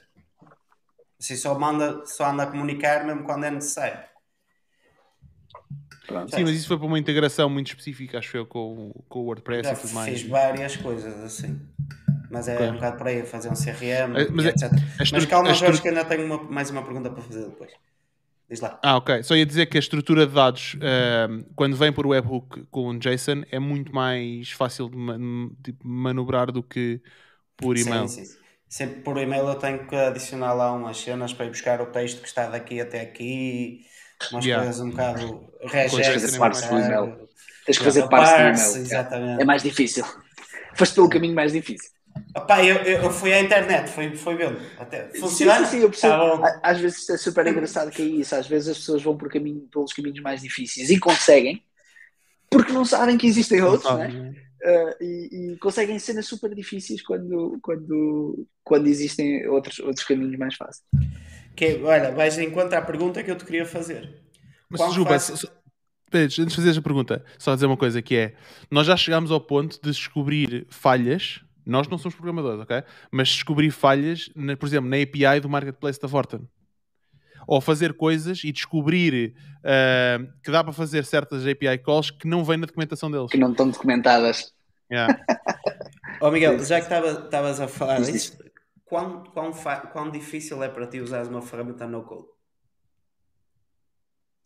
É difícil. Eu tenho. Oh, no code. Eu, eu tenho muito a falar sobre no code. Uh, eu, eu, eu, eu acho espetacular e acho, e acho mesmo interessante uh, o movimento no code. Acho, acho que uh, o democratizar destas ferramentas é, é transformativo. Ainda estamos bastante no início, há muito mais que se pode fazer. Mas o que existe já é espetacular, na minha opinião como engenheiro, eu luto muito com, entre o fácil e o, o fácil barra rápido e o correto. Isto, isto é constante, mesmo dentro de quando estou a fazer código, quando estou a, a, programar, existem soluções quick and dirty, existem soluções mais corretas, digamos assim. Dependendo da situação, isso tem um cheiro diferente, mas o, isso é constante. E quando pego em qualquer coisa no code, ou low code, principalmente no code, eh, porque também existe uh, o no e o low uh, têm vindo um bocadinho de mão dada. Mas quando pego em algo no, no code ou low code, uh, entra para mim, que, que conheço o que está ali de baixo e, tô, e sei fazer aquilo from scratch, há uma dose de frustração, se calhar maior ainda do que as, do que as pessoas que não, não conhecem a parte de desenvolver elas próprias, de isto já me está a, durar, a demorar mais do que se eu tivesse a fazer eu. E esse threshold é horrível porque com, à medida que, que, sabes fazer muita coisa, começas a, a tua paciência diminui brutalmente. Tipo, eu estou a usar o, o, Eu já experimentei usar o Retool, por exemplo, não sei se conhecem, que é uma ferramenta para uhum. fazer backends, fazer user interfaces para fazer back offices principalmente. Uh, e, e, acaba por ser uma ferramenta uh, no code em que ligamos bases de dados, folhas de Excel, puxamos daqui, tiramos dali, falamos com APIs, etc., vemos grelhas. Uh, e, e, tem autenticação, logo criamos users, atribuímos permissões, é muito rico. E, e eu não consigo usar o, o. Já tive situações em que era suposto usar o que o Retool parecia, era a ferramenta ideal e eu disse eu não consigo. Eu, eu, eu, eu passei algum tempo com aquilo e a impedância era suficiente para eu dizer eu já estou eu já estou a gastar mais tempo do que, do que se fizesse isto à mão. E isso acho que é um handicap, uh, porque não é, é, é porque é, há muito que se perde quando, quando tu decides vou fazer software uh, versus usar um já feito. Um, não estás só a decidir aqueles 10 minutos, ou meia hora, ou, uma tarde, ou um dia, uh, ou um fim de semana, que decides dedicar a, a, a implementar aquilo. Tu estás tu estás a abdicar de autonomia daquele software em relação a ti. Eu, assim que decido escrever software, eu estou casado com aquele software. Alguém tem que o escrever e tem que o manter. Mais tarde, se ele precisar de alterações, eu tenho que ir lá. Mais tarde, se ele partir porque alguma coisa mudou, sou eu que tenho que ir lá. Eu não consigo simplesmente dizer, olha, vai para o mundo. Ou um, uh, alguém que, digamos, a estagiária nova que, de, de, de, que, que, acabou de entrar, que vem da área de, gestão, exato, que acabou de chegar da universidade e que vem da área de gestão e que é secretária, olha, pá, sabes, uh, é preciso, isto está, isto está a dar erro, é pá, tens que ir ao servidor e fazer não sei o quê, esquece. Yeah. Cabe a ti. E, e, eu tenho muita consciência disso e, e sinto uma frustração enorme de, de, ter esta dificuldade com as ferramentas no code. Eu, tipo, o último. De, Deixa-me só acabar a, a, a, introduzir esta parte também. Eu, eu, eu, eu acredito tanto nisto que eu tenho tive há pouco tempo a estudar a possibilidade de abrir uma, um estúdio de desenvolvimento completamente assente em cima de ferramentas no, no code. E, e, porque sei que o poder está lá, estas ferramentas têm esse poder, não, não, não tenho dúvida, de fazer 90% das aplicações que são necessárias fazer. E uma das coisas, uma das experiências que fiz foi um, um protótipo para um, para um cliente, com quem uh, acabamos por ir por outra direção, mas, mas não, não por outras razões, em que, em que com o, o Bravo Studio, Bravo Studio, em que com o Figma tínhamos os designs e conseguíamos ter uma app mobile. Só Figma, app mobile. Com uma qualidade brutal. Aquilo, mesmo as, as animações que se fizesse, tudo estava lá. Uh, e, e, inclusive usava o hardware, era uma coisa para scanar códigos QR. Uh, usava a câmera, né? e, e acho que acho fascinante, acho que tem um poder brutal um, e acredito mesmo que há, há espaço para isso, há espaço para um, agarrar nessas ferramentas e construir serviços diferenciados em qualidade, indo buscar, buscar estas competências à área da engenharia, ou seja, tu metes, tu metes power users, dás-lhe um engenheiro para completar o gap entre as coisas que não funcionam ou fazer as coisas que ainda não existem e e tu estás num rocket ship, tu estás num, num, num, numa coisa que vai à lua e volta. Uh, não tenho dúvidas disto. Não, portanto, acho, acho que é espetacular. Minha opinião sobre isso é que é espetacular. Eu relaciono-me com a tua resposta porque é a mesma merda comigo com, com o Photoshop e o Canva. Eu não sei trabalhar no Canva e vejo gajos que Exato. nunca fizeram nada na vida a fazer coisas muito melhores do, do que eu faço. Só que espetas-me o Canva. Paciência. Porque só que é, assim, tão, eu... é tão simples e tão limitado ao mesmo tempo que. Mas eu acredito, e era Sim, a sugestão que ia fazer, que se um gajo passasse ali 15 dias só a trabalhar 20 horas. com Canva, 20 horas. ou, ou 20 horas, São só as a 20 trabalhar horas. e este se rascar. Eu não acredito que as 20 horas cheguem, Jorge, no caso do Canva, por ser uma coisa de meia artística, não é? A inspiração não, Sim, não te chega assim só por tua forças. Mas é um bocado por aí, pá. Aquilo é tão simples que complica-me a cabeça toda. Exatamente, tenho dificuldade a usar, acaba por ser por aí.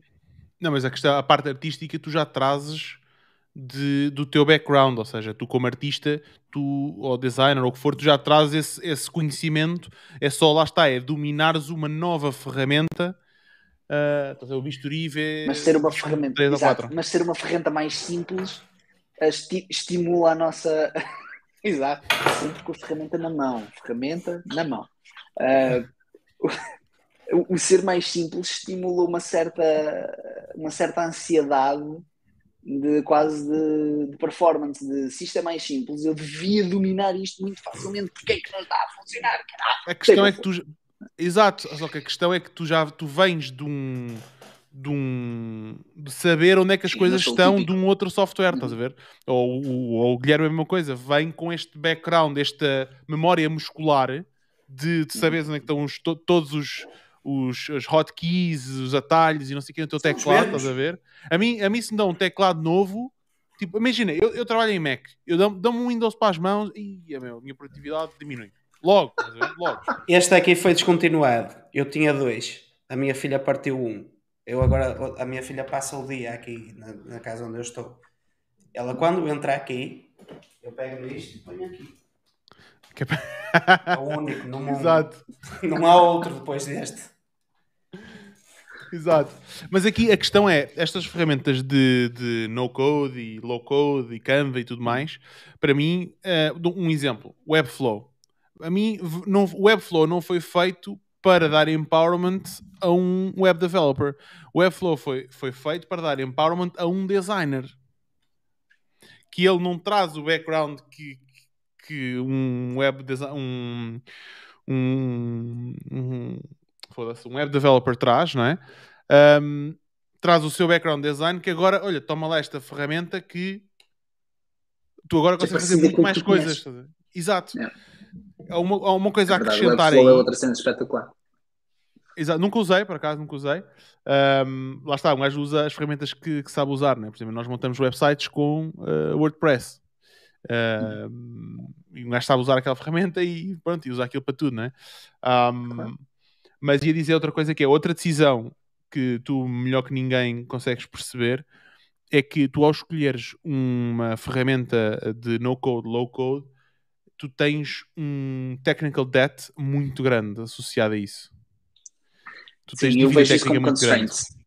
Yeah. Eu vejo isso como constraints, são carris. E tu, se a tua necessidade eventualmente vai, sai dos carris, tens que assumir isso. Eu estou eu a comprar um comboio, não é um carro. Não é um Yeah. todo o terreno, é um comboio. Ou um avião. E, e é verdade, é isso. Tu, ou um avi... Pronto, ou um avião. Tu metes, tu metes nos carris, anda para a frente.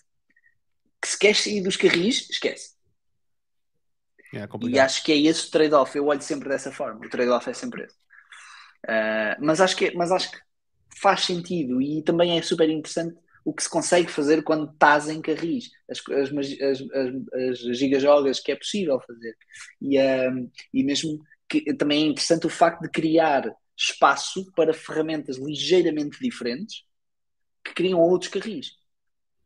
Acho que isso é perfeitamente legítimo. Por exemplo, estavas a falar do Webflow. Existe uma coisa que é o Card, que, com dois R's, que é um serviço conheço. online para tu criares um, para tu criares uh, é, um, é tipo o, o Webflow ou o Wix, Uhum. mas versão hiper simplificada. Não consegues fazer muito com aquilo. Ah, estou a ver. É, é, caixas e tal, tem uns designs pré-feitos, está feito. Mas é esse, mas é esse o, o, o apelo. O apelo é não há muito para mexer. Yeah. E para uma pessoa isso é- assim, eu acho depois que quer isso é montar uma coisa, quer pôr uma coisa no ar assim rápido e tal, epá, serve perfeitamente. Exatamente. E constróis assim uma cena E em tem 5 bom minutos tens uma coisa, escolhes um template, tens, tens um editor para, para, para esgalhar texto, drag and drop de imagens, está feito, centrar, com rápido, está bom. Sim. Yeah, yeah. Yeah. O, eu, eu acredito, por exemplo, nós usamos. hum, nós temos um developer na empresa e esse developer está connosco há 30 anos. Okay? Ele percebe de uma coisa só, que é o nosso RP. Okay. Não percebe mais nada, é aquilo. Tipo, eu percebo mais de API calls do foi, que ele. Foi feito in-house? Foi feito in-house? Ou, ou, Foi feito com uma ferramenta na altura e continua a ser low code. Tem muita coisa pré-feita, tem código. É, é, não é como as ferramentas de hoje, de hoje em dia de low code. Um, uhum. mas, mas, mas pronto, aquilo tem vindo a evoluir. A ferramenta continua, é uma ferramenta espanhola até. Ele é espanhol. Okay. E ah, ele ah, começou... sim, isso, na, na, minha altura, quando eu comecei, essas, aplica essas aplicações chamavam-se. Uh, havia uma, uma, coisa que se chamava Case Software, que era uh, software que tu desenhavas, uh, escrevias, ou melhor, escrevias, sim, desenhavas as estruturas de dados, carregavas num botão e ele gerava código para fazer por ti para fazer, para, para fazer, fazer aquilo, aquela, aquelas coisas e, e isto é, é, a evolução depois foi, foi disso para andando até o que temos hoje do, Exato, exato, exato. Do no code, né? exato. Alguém perguntava sobre o WordPress. WordPress é, não é isto, mas é uma coisa muito parecida. É, um... eu, acho que, eu acho que é, é. Eu diria que o WordPress é, é, é, é provavelmente a ferramenta no code mais utilizada no mundo. Um, muita gente, se calhar, não, não, não qualificaria dessa forma, mas é efetivamente, qualifica-se como, como, uma ferramenta no code. Tu consegues efetivamente fazer muita coisa digital, produtos digitais, websites, user uh, authentication, utiliza uhum. autenticar os teus utilizadores, ver se eles têm permissões ou não para aceder a certas coisas. Um, e com, com, os plugins que tens então, que é clique, clique, clique uh, e configurar, um, Sim, queria dizer que não é, que não é low code é, é, estar com, é estar com umas palas nos olhos. Aquilo é Exato. é low code. Só que é, é, low code é uma coisa que, que apareceu numa altura em que não, é, não se chamava isso. E então não apanhou, uma, nunca apanharam esse, o, o comboio de marketing de lhe chamar low code. Exato. Mas é isso que é. é exatamente isso. Um, já não o que é que eu estava a dizer, mas, uh, mas pronto. Uh, ah, o, o nosso programador. Sim, temos um programador e nós decidimos não contratar, já tivemos várias oportunidades onde uhum. identificámos, epá, a gente tem que ter uma equipa de, de development e decidimos não uhum. fazê-lo por causa de nós não temos as skills, nem se calhar uma vontade de estar a fazer uma, de gerir equipas de development e se calhar não temos a necessidade para isso, mas optámos por ir pela via de low code, no code, low code, uh, onde nós estamos a criar hoje um, aplicações práticas rapidamente resolvemos um problema de negócio um, uhum. com um investimento consideravelmente mais baixo. Engenharia de software. Engenharia de software in a nutshell. Sim. Exato. Um, e usando, por exemplo, hoje o nosso stack é, estava aqui o Roberto a comentar, Bubble, usamos uh, yeah. Make, Bubble Integromat. É brutal. Pá, Bubble é brutal, nós estamos a fazer coisas. Começámos por um projeto que até o foi. é parecido com o Bubble. Pá, eu adorava usar, eu, pelo, pelo o, Ritul, o marketing do Ritul é incrível, só que aquilo é caro que é. dói, estás a ver? Quando começas a meter, ah, metes 100 utilizadores, é uma bela nota, estás a ver? E então... Claro. Um... Ah, sim, sim, aquilo não se paga barato. Porque os gajos sabem, uh, uh, eu, eu por acaso conheço uma pessoa que trabalha lá, o, o a equipa do Ritul sabe exatamente o valor que introduz no, na, na supply chain empresarial. Exatamente. Eles sabem exatamente. É pessoal que veio de, dessa escola, que foi construir aquilo. Porque constru, já passaram por empresas, pelo menos a pessoa que eu conheço tive, trabalhou comigo na, na BuzzFeed, e era uma pessoa que efetivamente tinha tido contacto direto com centenas de engenheiros de software a fazer software interno, para uso interno, que nunca ninguém ia ver. Não eram produtos por fora, era só para pegares, transformares uma folha de Excel que, que, que tinha, eh, Excel não, de, de Google Sheets, tinha cento e qualquer coisa pessoas diariamente a usar aquilo durante oito horas, que se alguém carregava no sorte havia gritos no, no, em dois andares de um prédio. Um, e, e, porque era live, é espetacular. E, em que tinhas equipas de software a, a, a, pegar nesses conceitos que foram arrancados com essas folhas de Excel e a criar software para agilizar esses processos, para uh, soltar as pessoas desse, desse, dessas folhas de Excel.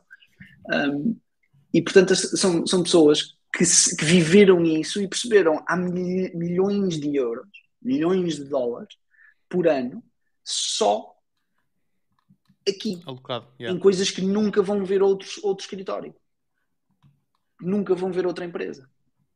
que não são transferíveis, não é conhecimento que tu que desenvolva propriedade intelectual, não vais pegar naquilo e dizer, olha, lançámos uma ferramenta nova uh, para o mundo e vamos revender. Não, aquilo é feito à medida, com é IDs hardcoded, com permissões, com, cheio de cenas no código a dizer se for o, uh, o, o, o uh, ai, se for a Kelly que está logged in, aparece uma treta qualquer porque é esse tipo de relação que os developers têm com as pessoas que estão a usar o software. Completamente diferente de fazer um SaaS, por exemplo. Muito diferente, é muito diferente fazer produto, sim. Muito e são milhões, milhões, milhões de, de, dólares por ano que são escorridos para, para desenvolvimento interno. E eles sabem disso, é por isso que o Bubble pode pedir 200, o, o Bubble pode pedir 200, eh, como é que é, 200 euros por utilizador? Não, é, é... não, não, não, o Bubble é, é one time fee, é one time não, é uma, é é, não, o Bubble é super barato. Aliás, a, a opção não. de nós termos usado o Bubble, o Retool é que é, é o valor, é, para mim é caro porque é por utilizador. Então claro. Então tu crias um login para alguém, pum, mas estás a pagar aquilo outra vez. Assim, claro. E nós com o Bubble já não. É por, é por, claro. é por aplicação. É isso, é isso. Yeah. Uhum. Eu estive a fazer, estava-te a dizer, eu tive a isto de arrancar um negócio, uma equipa, uma equipa de serviços dedicada a fazer isso como a fazer isso consultoria nisso e, e tenho uma, uma folha de Notion com umas dezenas de, de alternativas, tipo o Retool, que andei a avaliar e a pensar, porque no, o nosso objetivo também era uh, escolher umas, uns best of breed e trabalhar com ele. Exato. Sim, mas depois, depois de perceber a lógica, depois acaba por ser muito parecido uns com os outros, acaba, porque as regras uhum. são semelhantes, não é? Sim, sim, sim, sim. E... Sim, sim, sim, e também. Por isso é que, por exemplo, é, trazer um engenheiro civil, por exemplo, uh, uhum. ou um arquiteto, que está. São pessoas que estão pensam de forma lógica, o arquiteto é um mix ali, não é? mas eh, pensam uhum. de forma lógica e fazer a reconversão destas pessoas para ferramentas de low code, no code, que é 100% lógica, é tipo, se acontece uhum. A, eu quero que aconteça claro. B, não é? Uh, de uma forma muito simplista. Eh, são pessoas é que foram, foram, introduzidas a pensamento higher order um, ao longo da formação classe, da formação que eles tiveram. E, e, e por isso são pessoas com capacidade de uh, rapidamente transitar entre tarefas que precisam desse conhecimento, desse, desse, pensamento higher order. O problema está em não, não consegues pegar em qualquer pessoa porque esse, teres acesso a, a, esse processo de aprenderes a, a, a ter esse tipo de pensamento e dominá-lo de uma forma que te permita depois fazer outro tipo de tarefas, é um processo, é um investimento, é um investimento de tempo, é um investimento de dinheiro e, e, nem toda, e não é o que a nossa, a nossa formação base ensina. Pois. Se calhar podia ser, mas não é. Pois, exato, exato. Interessante. Hum. Boa. Um, fazendo aqui o shift aqui, porque a conversa aqui pa para um, algo paralelo. Remote work. Tu sentes, tu trabalhas com remote, em remote já desde 2014 para aí, não? Ou, mais, ou antes, cá mais cedo? Mais cedo. Tu... Uh, eu comecei como freelancer, como freelancer, eh, eu comecei a fazer freelancing 100% remote em 2009. Uh, eh, antes disso já trabalhava para uma, uma empresa uh, de desenvolvimento web. Eu não estava remote, mas podia estar, porque éramos dois ou três gatos pingados trabalhar para, um, para clientes na Noruega, na Alemanha, na, nos Estados Unidos. Um, e, e, portanto, eu considero que trabalho remote desde 2009, quando eu sozinho arranquei essa carreira de freelance, mas efetivamente não era diferente do quando éramos dois numa equipa. Uh, éramos dois numa equipa a trabalhar um, para clientes fora. A empresa não era minha, obviamente, mas, mas éramos os únicos programadores a trabalhar naquele projeto. E sim, pronto, é isso. Há, há bastante tempo. Eu queria eu quero te fazer mais perguntas sobre o remote, mas cá agora fazíamos o, o sorteio e, e a seguir continuávamos. Que é para isto ah, sim, não fazemos um sorteio no fim. Temos um giveaway aí. Um, não Miguel. sei nada sobre isto. Ou melhor, uh, porquê é que estamos a fazer este giveaway? Ou estamos a, desculpa, estamos a okay. fazer o giveaway para o quê? Ou o que é que é o giveaway? Okay. O que é que é o giveaway? O giveaway é de um bilhete para, para, para, para uma conferência que vai haver em Faro, uh, uma conferência de design, e uh, design, comunicação, marketing, ali um bocadinho de interseção, uh, um, que vai haver em Faro, agora estou a ter uma branca sobre as datas, penso que, que é início de outubro. Eu quero mostrar aqui o site. Início de outubro. Aqui. Está aqui. Diz ali, 7 de outubro. 7 de outubro. Ah, não estava muito longe. Uhum. Que é daqui umas semanas. Um, e uh, pá, é uma conferência espetacular sobre design, uh, organizada por um grande amigo e uh, que com um elenco Barroca, de luxo. estava aí. Que, o, uh, sim, eu, eu, eu, reparei que ele estava ali no chat. Eu tenho o chat escondido para não me distrair, porque eu sou fácil de distrair. Mas fui espreitar e realmente vi que ele estava ali. Olá, Rui. Pá, e, e, e, eu, como pessoa que gosta de comunidade e gosta de Faro como um espaço para se estar, um, tenho sido cheerleader do, do não estou na organização, mas tenho sido cheerleader do Rui uh, e, e, do projeto. E então, como, como vínhamos aqui, vamos fazer um pequeno giveaway de um, de um bilhete para, para a conferência. Excelente. O, a Britney tem, é, é, uma das convidadas, ela está em Berlim, uhum. curiosamente. Está aqui em Berlim. Penso que sim. Uhum. Um, boa. Já agora, para quem quiser comprar bilhetes, quem não ganhar, podem comprar sim, bilhetes o, aqui. O, sim. E nós temos o cupom. Pronto. O valor do. Exato, o, o cupom que tem. Ah, tem, tem um cupom para além do giveaway. Ah, ok. Sim. sim, acho que uh, mandámos na nossa comunidade, sim. Depois quem quiser, depois fala connosco boa. em privado. Boa, boa, boa, fantástico. Tem aqui um desconto. Mas boa, estavas a dizer, Miguel. E é isso. Nada, ia só é dizer, o giveaway é no valor de 425 euros. Exato, 425 paus, já é com IVA incluída, uh, incluído. Quem quiser e quem for estudante. Com essa história dos paus, que eu estava a mostrar um produto que desenvolvi à minha filha e disse-lhe que custava 30 paus. Ela começou a juntar paus para ficar com Embrulha. Oh Rui, eu sou estudante para a vida, pá. Posso pagar 40 euros? Exato. Ainda tenho um cartão de estudante alguns. Acho que não estava. muitos, Miguel. sim, sem dúvida. Boa. Isto aqui vai ser em Faro, no Algarve, e uh, dia 7 de outubro. Um, agora, como é que se vai proceder aqui o, o, o, o, giveaway? Malta, quem quiser participar, vão escolher um. Isto vai ser bem simples. Vamos fazer aqui no random.org. Metam aqui um número de, de 0 a 10. 100. De 1 a 100? 1 a 100. Não, temos 100 pessoas a ver, man. Vamos aqui até amanhã. Até bater pois é um o preço certo, é quem fica mais perto. ah, é? Não, eu gosto da ideia do 0 a 10, acho que o 0 a 10 funciona. O 0 a 10 é mais simples. É. Ah, ou isso, ou quem fica mais perto. Não tem que acertar, mas quem fica mais perto. Também é boa ideia. Vocês têm sim tanta confiança nas vossas skills de matemática?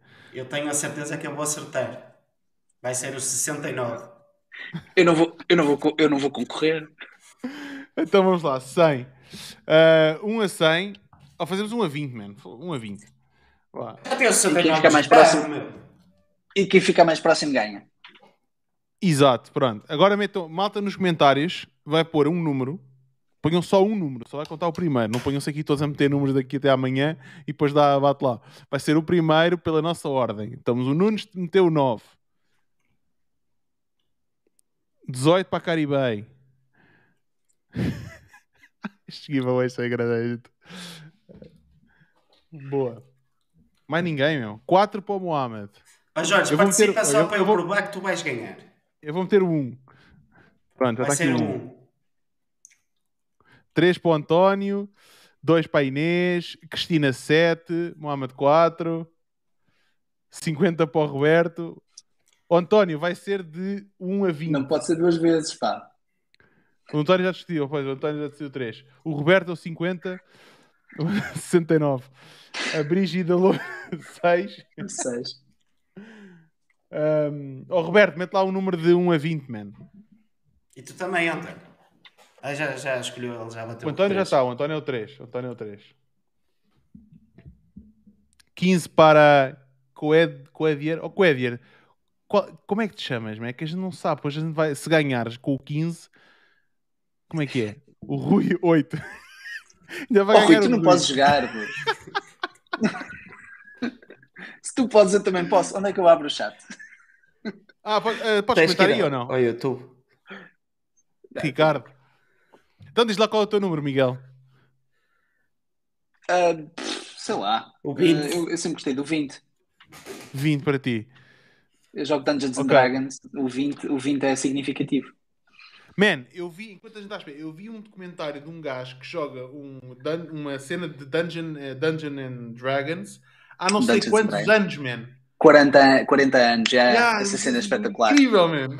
E, e, so, e, na realidade são múltiplos jogos. Essa, essa cena é espetacular. Esse gajo é doido completamente. Mas porquê é que ele o gajo cria a história? joga com quem? Tem que haver mais alguém que esteja Não, tu, o gajo. O gajo tem, sim, tem pessoas que viajam para, para os Estados yeah, Unidos de propósito para participar numa sessão.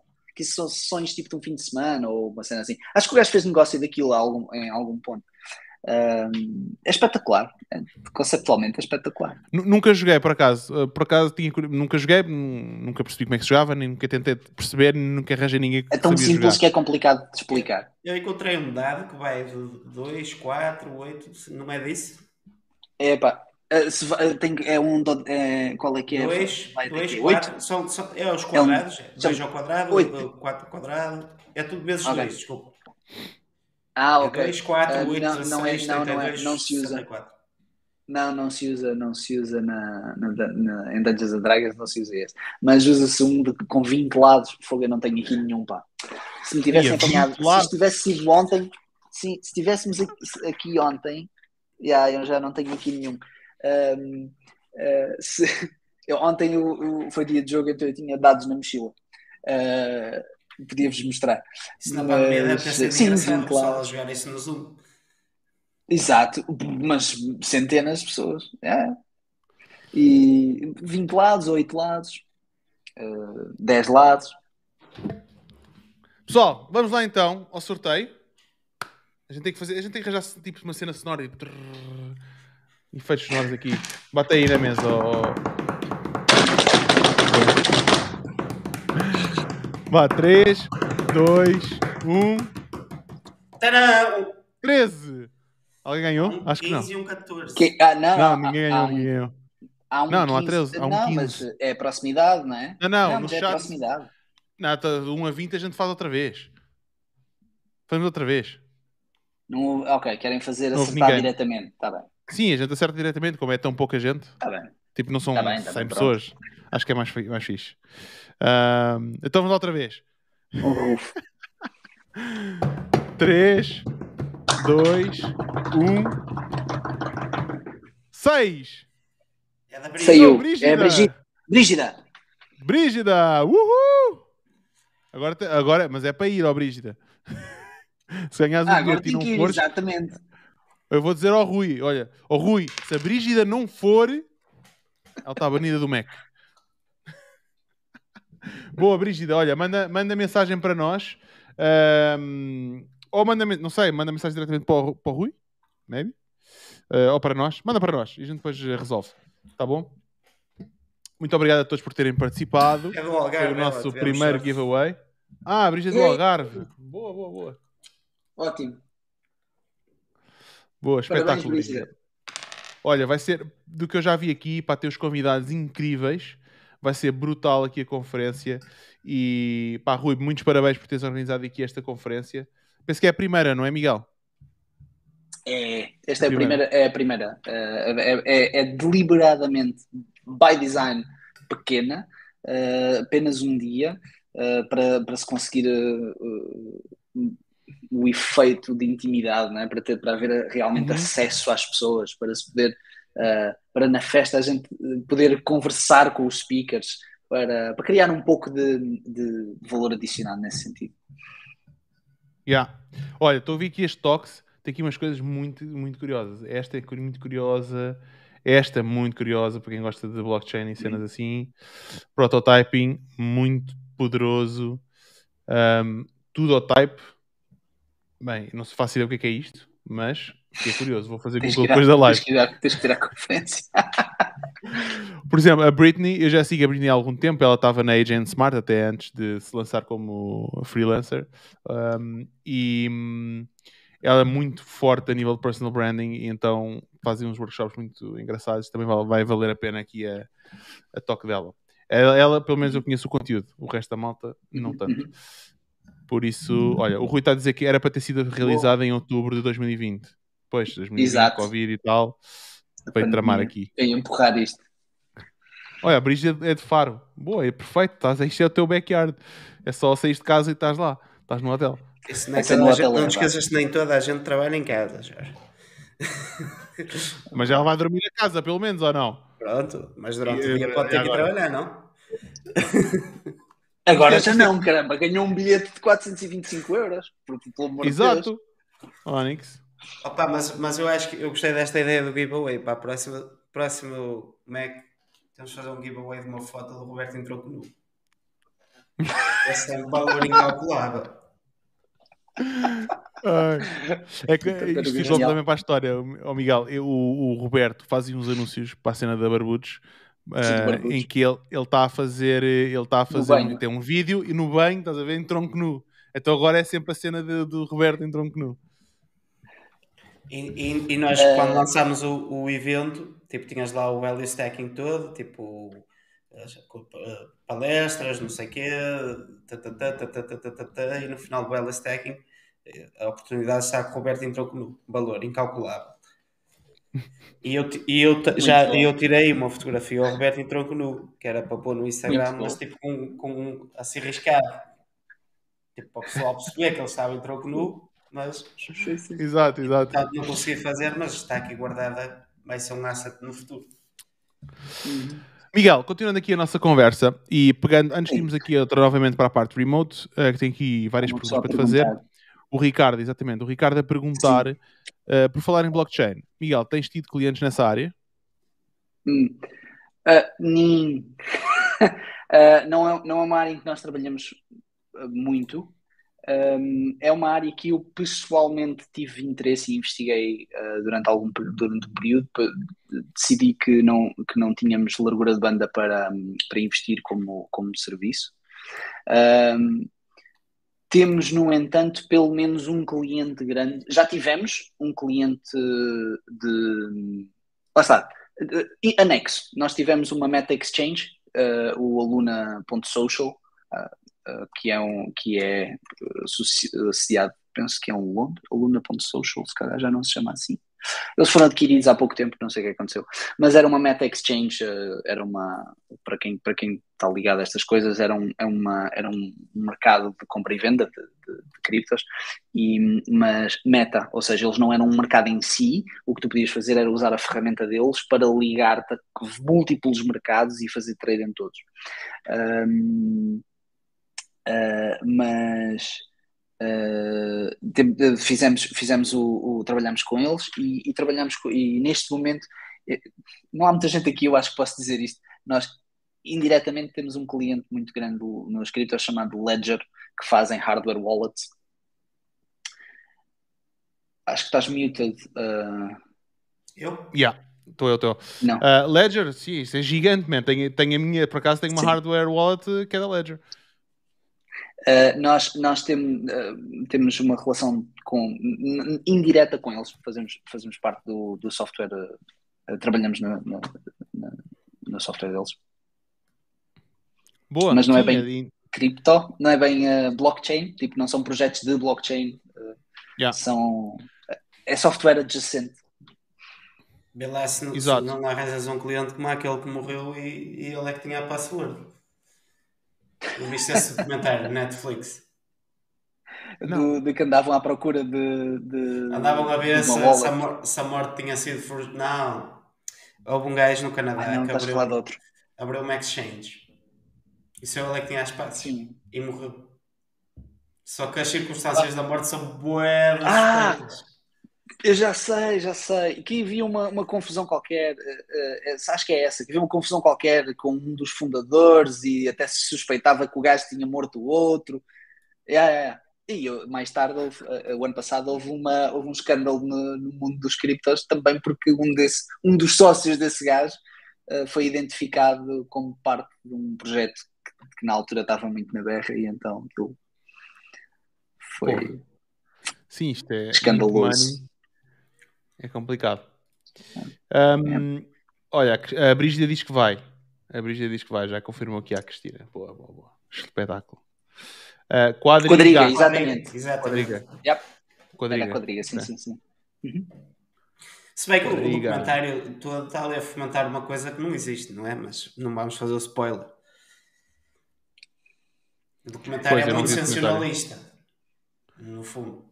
É muito. Como é que é te dizer? Aquilo, os gajos montam. Dramatizado.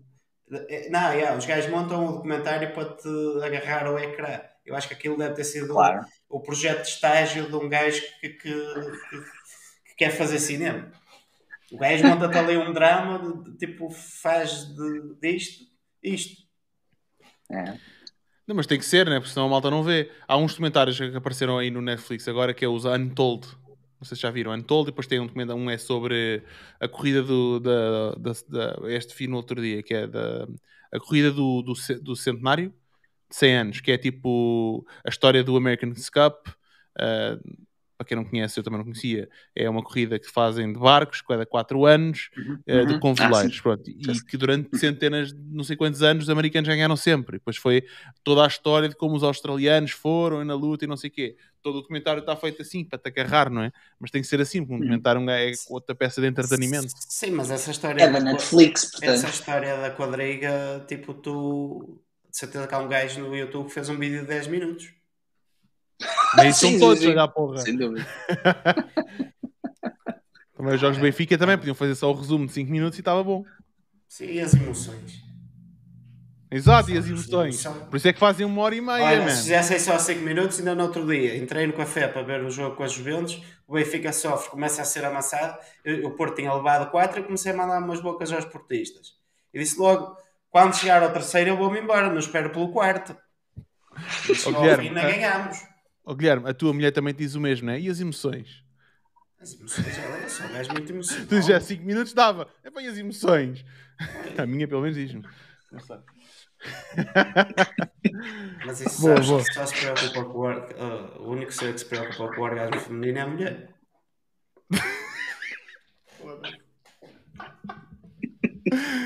Tens de ter cuidado aqui. Já, olha, já, já perdemos pessoas, já perdemos pessoas. O público feminino já nos mandou todos à merda. Isto é uma piada de salão, cara. Eu preocupo-me com o da minha. Exato, pelo menos é importante. Um, boa, voltando aqui ao tema de, de remote work. Tu, um, tu consideras, um, ou melhor, qual é que tu achas que deve ser, as, que, que estrutura é que as, as equipas devem ter para que remote work funcione? Um, ok. Há, uma, há um elemento que eu considero que é, que é, uh, que é fulcral para, um, para fazer remote work funcionar bem, que coincidentemente é também necessário, aliás, ele é obrigatório para fazer remote work funcionar bem e é também um, um indicador se é um, uma, uma empresa, uma equipa boa, um, um, bom grupo, uma boa organização para se trabalhar, que é a capacidade de comunicar assincronamente. O, o, o que é que isto quer dizer? Que, que a comunicação é preferencialmente escrita em fóruns relativamente públicos, dentro do adequado né, ao, ao, tipo de comunicação, à comunicação que está a acontecer. Uh, e, é, e por causa disso, uh, coisas tipo e-mail, coisas tipo uh, o, o, ah, o Twist ou, ou, ou, o Slack, o Slack sim, mas o Slack tem tendência a ser usado como ferramenta de sim, aquele, a, a, bolinha verde, a cena do, da presença, do não me estás a responder porquê. Uh, uh, é, uh, é pouco conduzido a isto. Estamos a falar principalmente de ferramentas tipo uma wiki bem preenchida, uma, uma documentação viva, tipicamente é um sinal de que é um bom sítio para se trabalhar e, e, e, um bom sítio para se trabalhar e que permite trabalhar remoto com sucesso. Isto porquê? Porque inerentemente a comunicação escrita inerentemente dá a oportunidade de haver tempo de processamento, tempo de ler, absorver, pensar e responder com pés e cabeça. E, e, lá está, a comunicação escrita não é apenas mensagens, não é apenas, olha, estou uma pergunta para ti. É também uh, o que está escrito no wiki, os, os documentos de operação, os, uh, os manuais operacionais, os, os protocolos, o, a documentação de como utilizar o, o, software, a documentação sobre o próprio código. Uh, isto tudo é comunicação.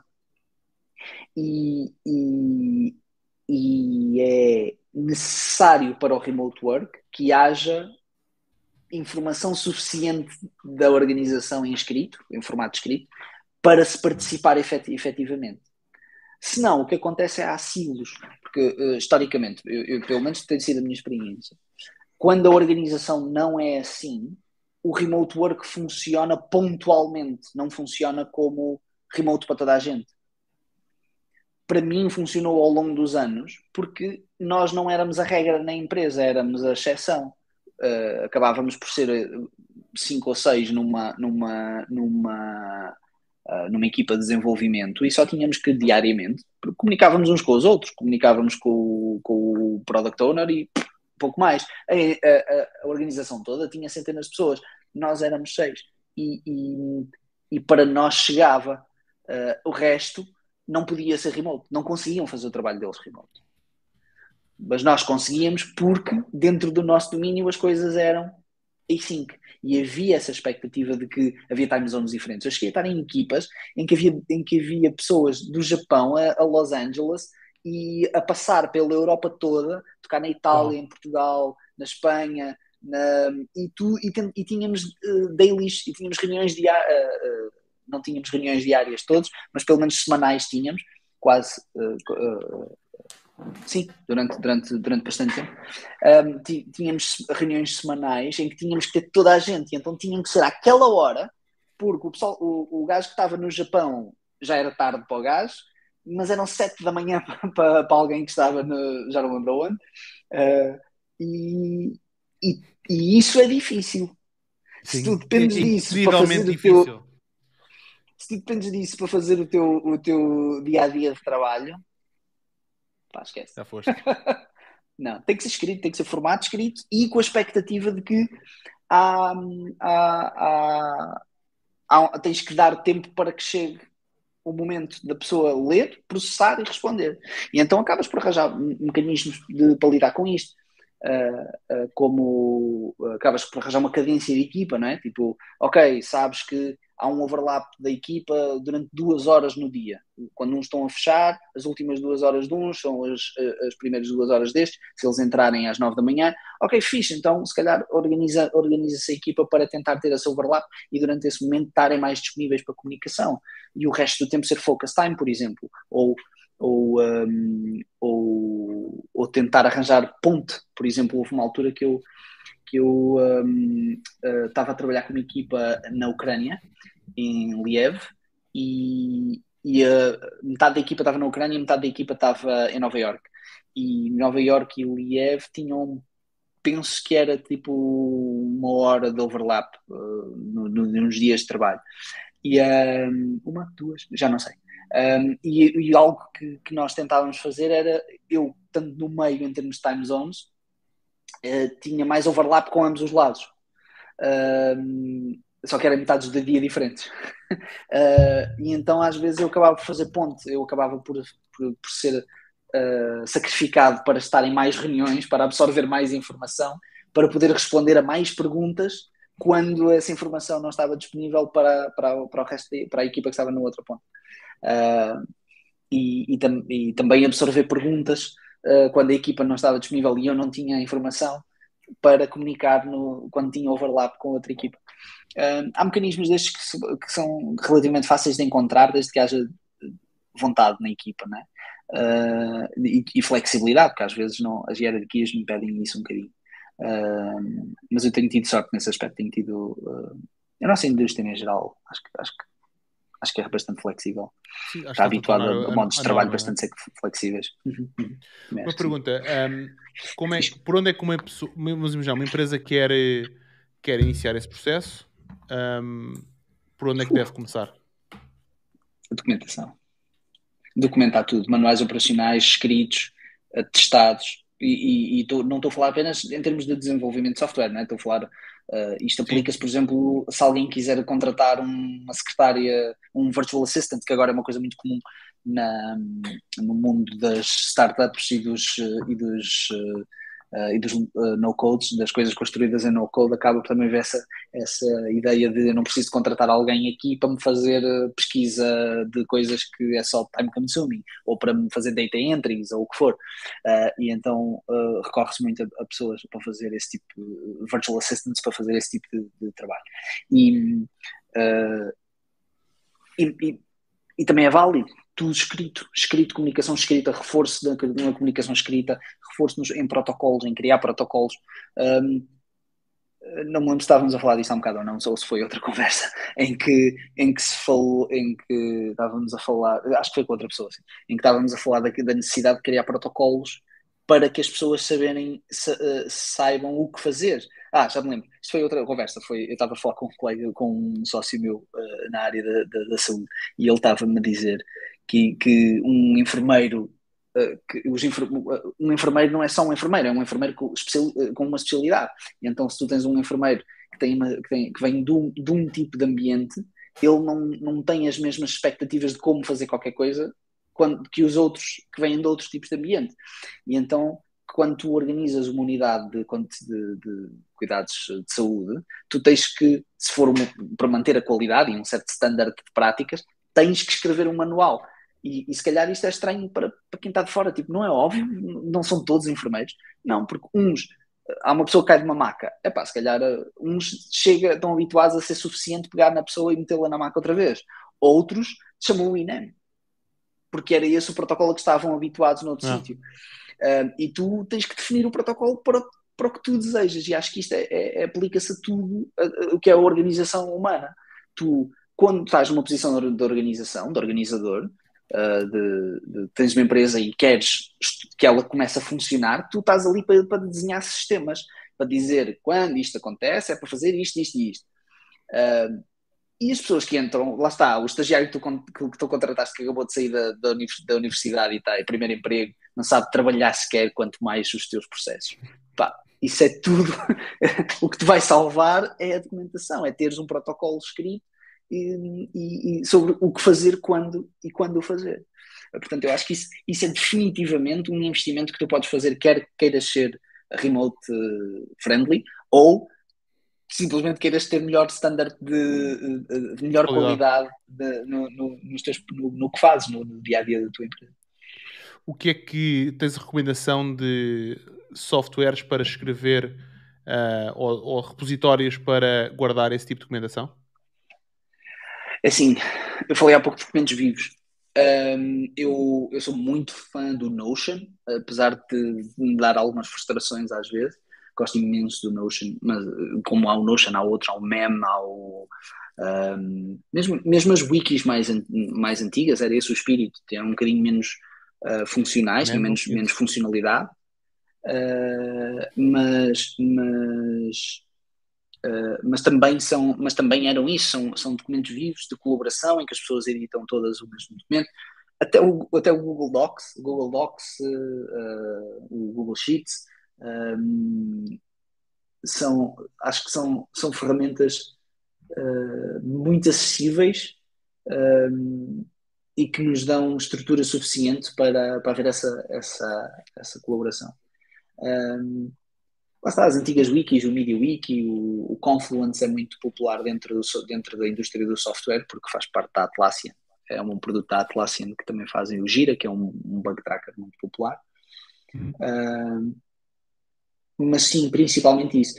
Em, em, software, quem faz software, o próprio README.mv, que hoje em dia, uh, pronto, não, nem toda a gente percebe o que é que eu estou a falar, mas escrever em Markdown um, uh, inserts destes softwares uh, permite que uh, quando estás a ver no, no, no, no, no site ah, onde normalmente navegas, exatamente, ele vê documentação estruturada, documentação com rich text.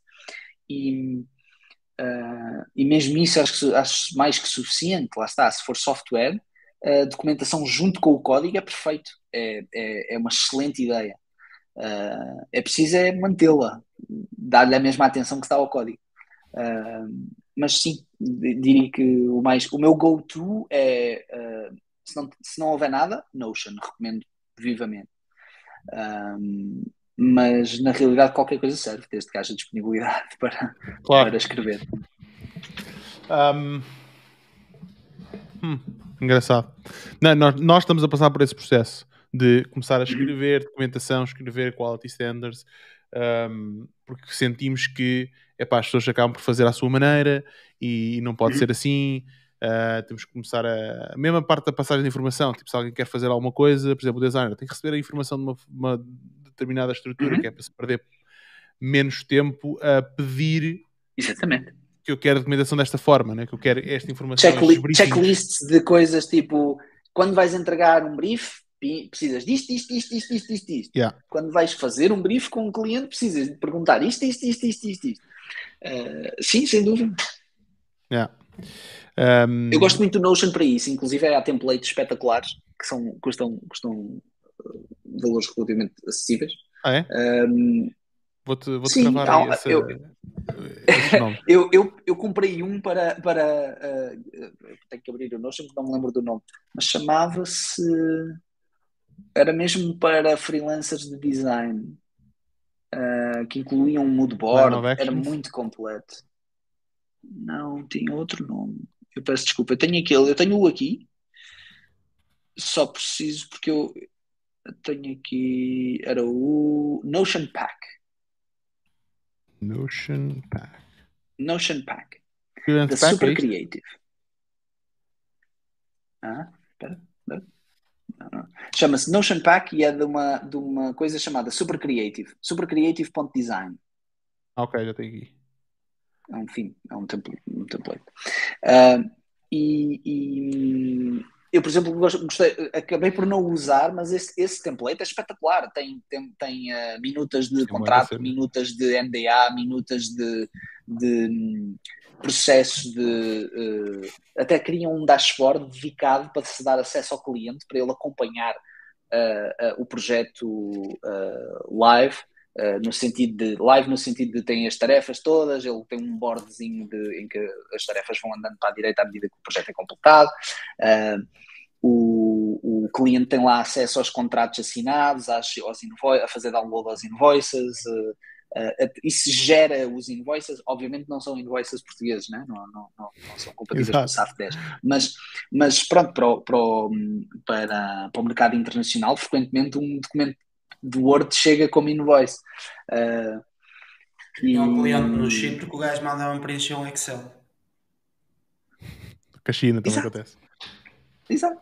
Não, mas porque, porque não, há, não, há, não há standards, e então uh, as necessidades fiscais em Portugal são diferentes das necessidades fiscais na China yeah. ou nos Estados Unidos. Eu passei muito tempo em que a recomendação, o, o melhor, o best practice para mim era eu passava um documento eh, em, em Word, que depois imprimia para PDF, uh, para o meu cliente. O meu cliente pagava-me, o dinheiro chegava à conta, já convertido para euros. E isso era o, era o que eu faturava. Eu fazia a fatura depois de receber o dinheiro e, e esse valor que tinha entrado era o que eu faturava para o sistema fiscal português ficar informado corretamente. E pagar impostos. e pagar impostos, claro, sim, sim, sim. Isso em termos de remote work é uma coisa que eu acho que é, que é, um, que é, uma, que é uma mais-valia brutal, é que uh, pensa-se pouco, uh, fala, fala, uh, fala-se bastante nisto e eu acho que não se fala neste, neste detalhe o suficiente, que é não há standards sobre as leis do trabalho pelo mundo todo. E, e, e, fiscalmente tu seres empregado de uma empresa noutro país é o, do, é o dobro do trabalho, não é bem o dobro, mas whatever. Um, é, é, muito mais trabalhoso. E, mas há um, uma backdoor, digamos assim, que é o, o comércio na sua base é bem entendido em praticamente todas as fiscalidades. Então, se tu tiveres recibos verdes, por exemplo, ou tiveres uma empresa, é só passar um recibo. Yeah. Ponto final. E isso é bem entendido em todo lado, em praticamente todo lado. Um, e, e, a minha experiência tem sido essa: tem, que quando tentas ser empregado de uma empresa noutro país, confusão. Inclusive, é agora, e inclusive agora tens, tens empresas, tens um novo unicórnio, uh, que ainda não é unicórnio, mas, mas que se anunciava como possível unicórnio, que era remote.com, que é uma empresa que é dedicada a fazer uh, um serviço que se chama uh, Employee of Register. Não, uh, sim, mas há uma coisa, mas isto é um nome técnico que eu estou a tentar lembrar-me, que é o Employee of Record, não, Employer of Record, que é um serviço de, de, empresa local para ser o teu empregador no teu país, fiscalmente, e tu te seres um empregado fiscalmente, tipo a empresa proxy. Um, yeah, depois, um pá, vende como, como, como serviço e vende isso como serviço uh, ao, teu, ao teu empregador real. Um, e, e isso eu acho interessantíssimo porque é super, porque é, é, é muita complicação e quando consegues quando simples, se simplesmente queres uh, começar, podes só abrir atividade e passar recibos. Então, mas uh, vamos imaginar, um colaborador passa efetivo, a empresa quer despedi-lo.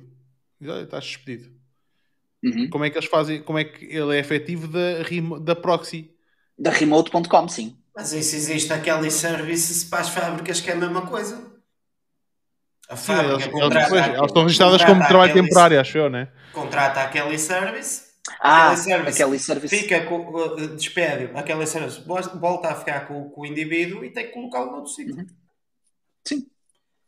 mas isso, mas, isso, mas, mas isso a remote.com a remote.com não faz isso. A remote.com efetivamente despede a pessoa. O, o um, mas tu tens, outra, tu tens empresas que fazem, que fazem um, uh, contracting, uh, e que essencialmente é, que é, o que a minha faz, em que nós temos um contrato comercial de, de prestação de serviços e que os nossos empregados estão ativamente a fazer esse serviço.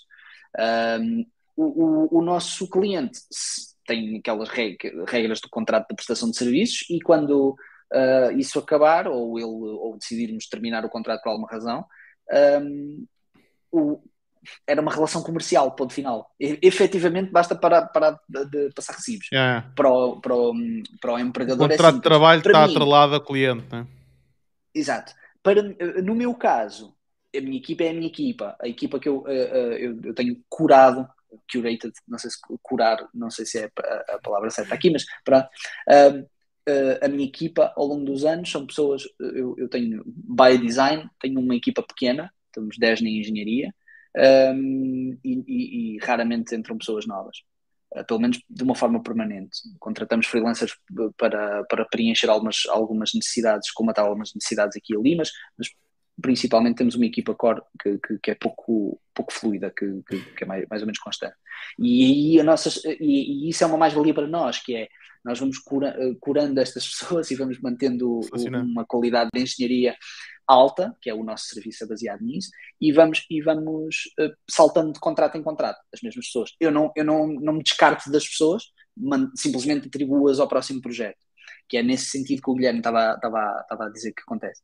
A remote.com já é diferente, sendo employer of record, eles, são, eles literalmente despedem a pessoa, dizem, são, porque é, é para isso que eles vão ser pagos, eles estão a ser pagos para absorver as, as, hum, as responsabilidades legais e fiscais dentro do país onde aquela pessoa está a ser contratada.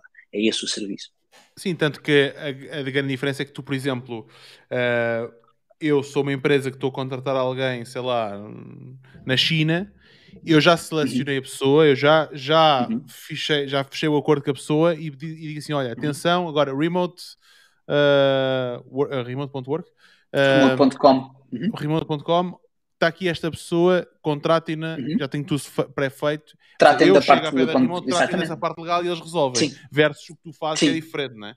Tu mesmo que faças é, é, contracting, o cheiro é diferente, exatamente. Yeah, é, é, o é contracting é mais tipo, precisamos, do precisamos dos skill sets, exatamente, vêm yeah. ter comigo e dizem, eu preciso dos skill sets, tu, tu, a tua equipa tem, não tem? Fixe, então eu preciso deles yeah. seis meses, ou 12 meses. E, e, e, Basicamente é, é, é, é, é, freelancers. É? O quê? É os Jorge Mendes dos freelancers. Pronto. De maneira mais simples de, de resumir. Aceito.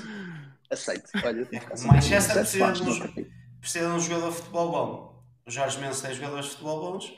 Vai pedir lá. Pronto. Exato. Exato. Chega Mas ao é final do contrato, yeah. é preciso metê-lo nas Juventus. Jorge Mendes mete-o na Juventus. Exato, a diferença é que o Miguel é o dono do passe, digamos assim. Sim, Sempre. Pronto, exato, exato. Só recolhe os rendimentos. E, sim, Faz sim, um, sim, é como um é- investimento, só que em é vez de ser num, num prédio, é numa pessoa.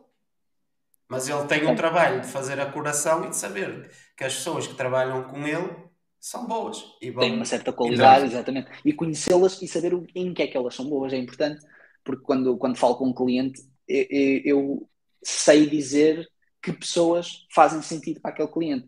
E o, o- parte, do nosso, parte do nosso foco ser em, em qualidade e ser uma equipa pequena acaba por permitir-me até ir ao ponto. Eu não faço isto de forma muito uh, não é sistematizada, é uh, complexa, mas eu consigo uh, até uh, pensar um pouco no temperamento adequado. Porque se eu sinto que o- Hum. o, o- o- dependendo das condições, há, há temperamentos, há, há personalidades que se adequam melhor um- de umas situações a outras. E eu sei que há pessoas que, apesar de tecnicamente poderem ter, encaixar ali, eu se calhar reduzo e digo, não, isto é perfeito, é para aquele outro gajo. Não é para o Jorge, é para o Nelson. Apesar de, de terem skill sets parecidos. E, e lá está, eu posso fazer isso porque conheço as pessoas de uma forma bastante íntima, não é? É. Somos amigos, eh, e eu costumo dizer que somos amigos antes de sermos colegas, e, e porque, porque eu tive o privilégio de crescer a minha equipa com base, eh, aparecia uma oportunidade e eu dizer, fogo, eu tenho um amigo que conheço há anos, de outras leads, que é perfeito para isto. Isto é um contrato que, se calhar, nestes meses aqui, paga-lhe o mesmo que ele está a ganhar em dois anos de casa onde está. Pá, e o gajo odeia onde trabalha. Vou-lhe telefonar. E, essencialmente, entre aspas, não, isto não é verdade em todos os casos, mas é, mas é, mas, eh, mas é, Até a própria é próximo da realidade. até a própria estrutura que tu tens de trabalhar com freelancers, quando Uhum. algum se destaca, tu podes adquiri-lo ou tu já, já sabes que Claro. podes indicá-lo em algum momento desses. E claro, claro. Tu acabas por conseguir fechar o círculo com, com as, pela forma como trabalha a tua empresa inicial, tu, conse- tu consegues andar à, à volta, à volta, à volta e ir testando Uhum. as pessoas para ter a certeza que depois, quando, quando vais meter lá alguém, que, ou da tua Claro. equipe ou, ou da- das pessoas que trabalham para ti, vai cumprir. é, é fácil de, eh, de ver isto desta forma, que é, é nat- a progressão para a equipa interna acaba por ser natural. É, é uma situação de é óbvio para toda a gente. Então é só uma formalização. digamos assim. Yeah. O, o- Ah, Tinha uma ideia e perdia, não foi mal. Fica para outra altura. Um, fazendo outra pergunta sobre remote work. Como é que Uhum. as pessoas um, devem escrever para ter uma boa comunicação assíncrona?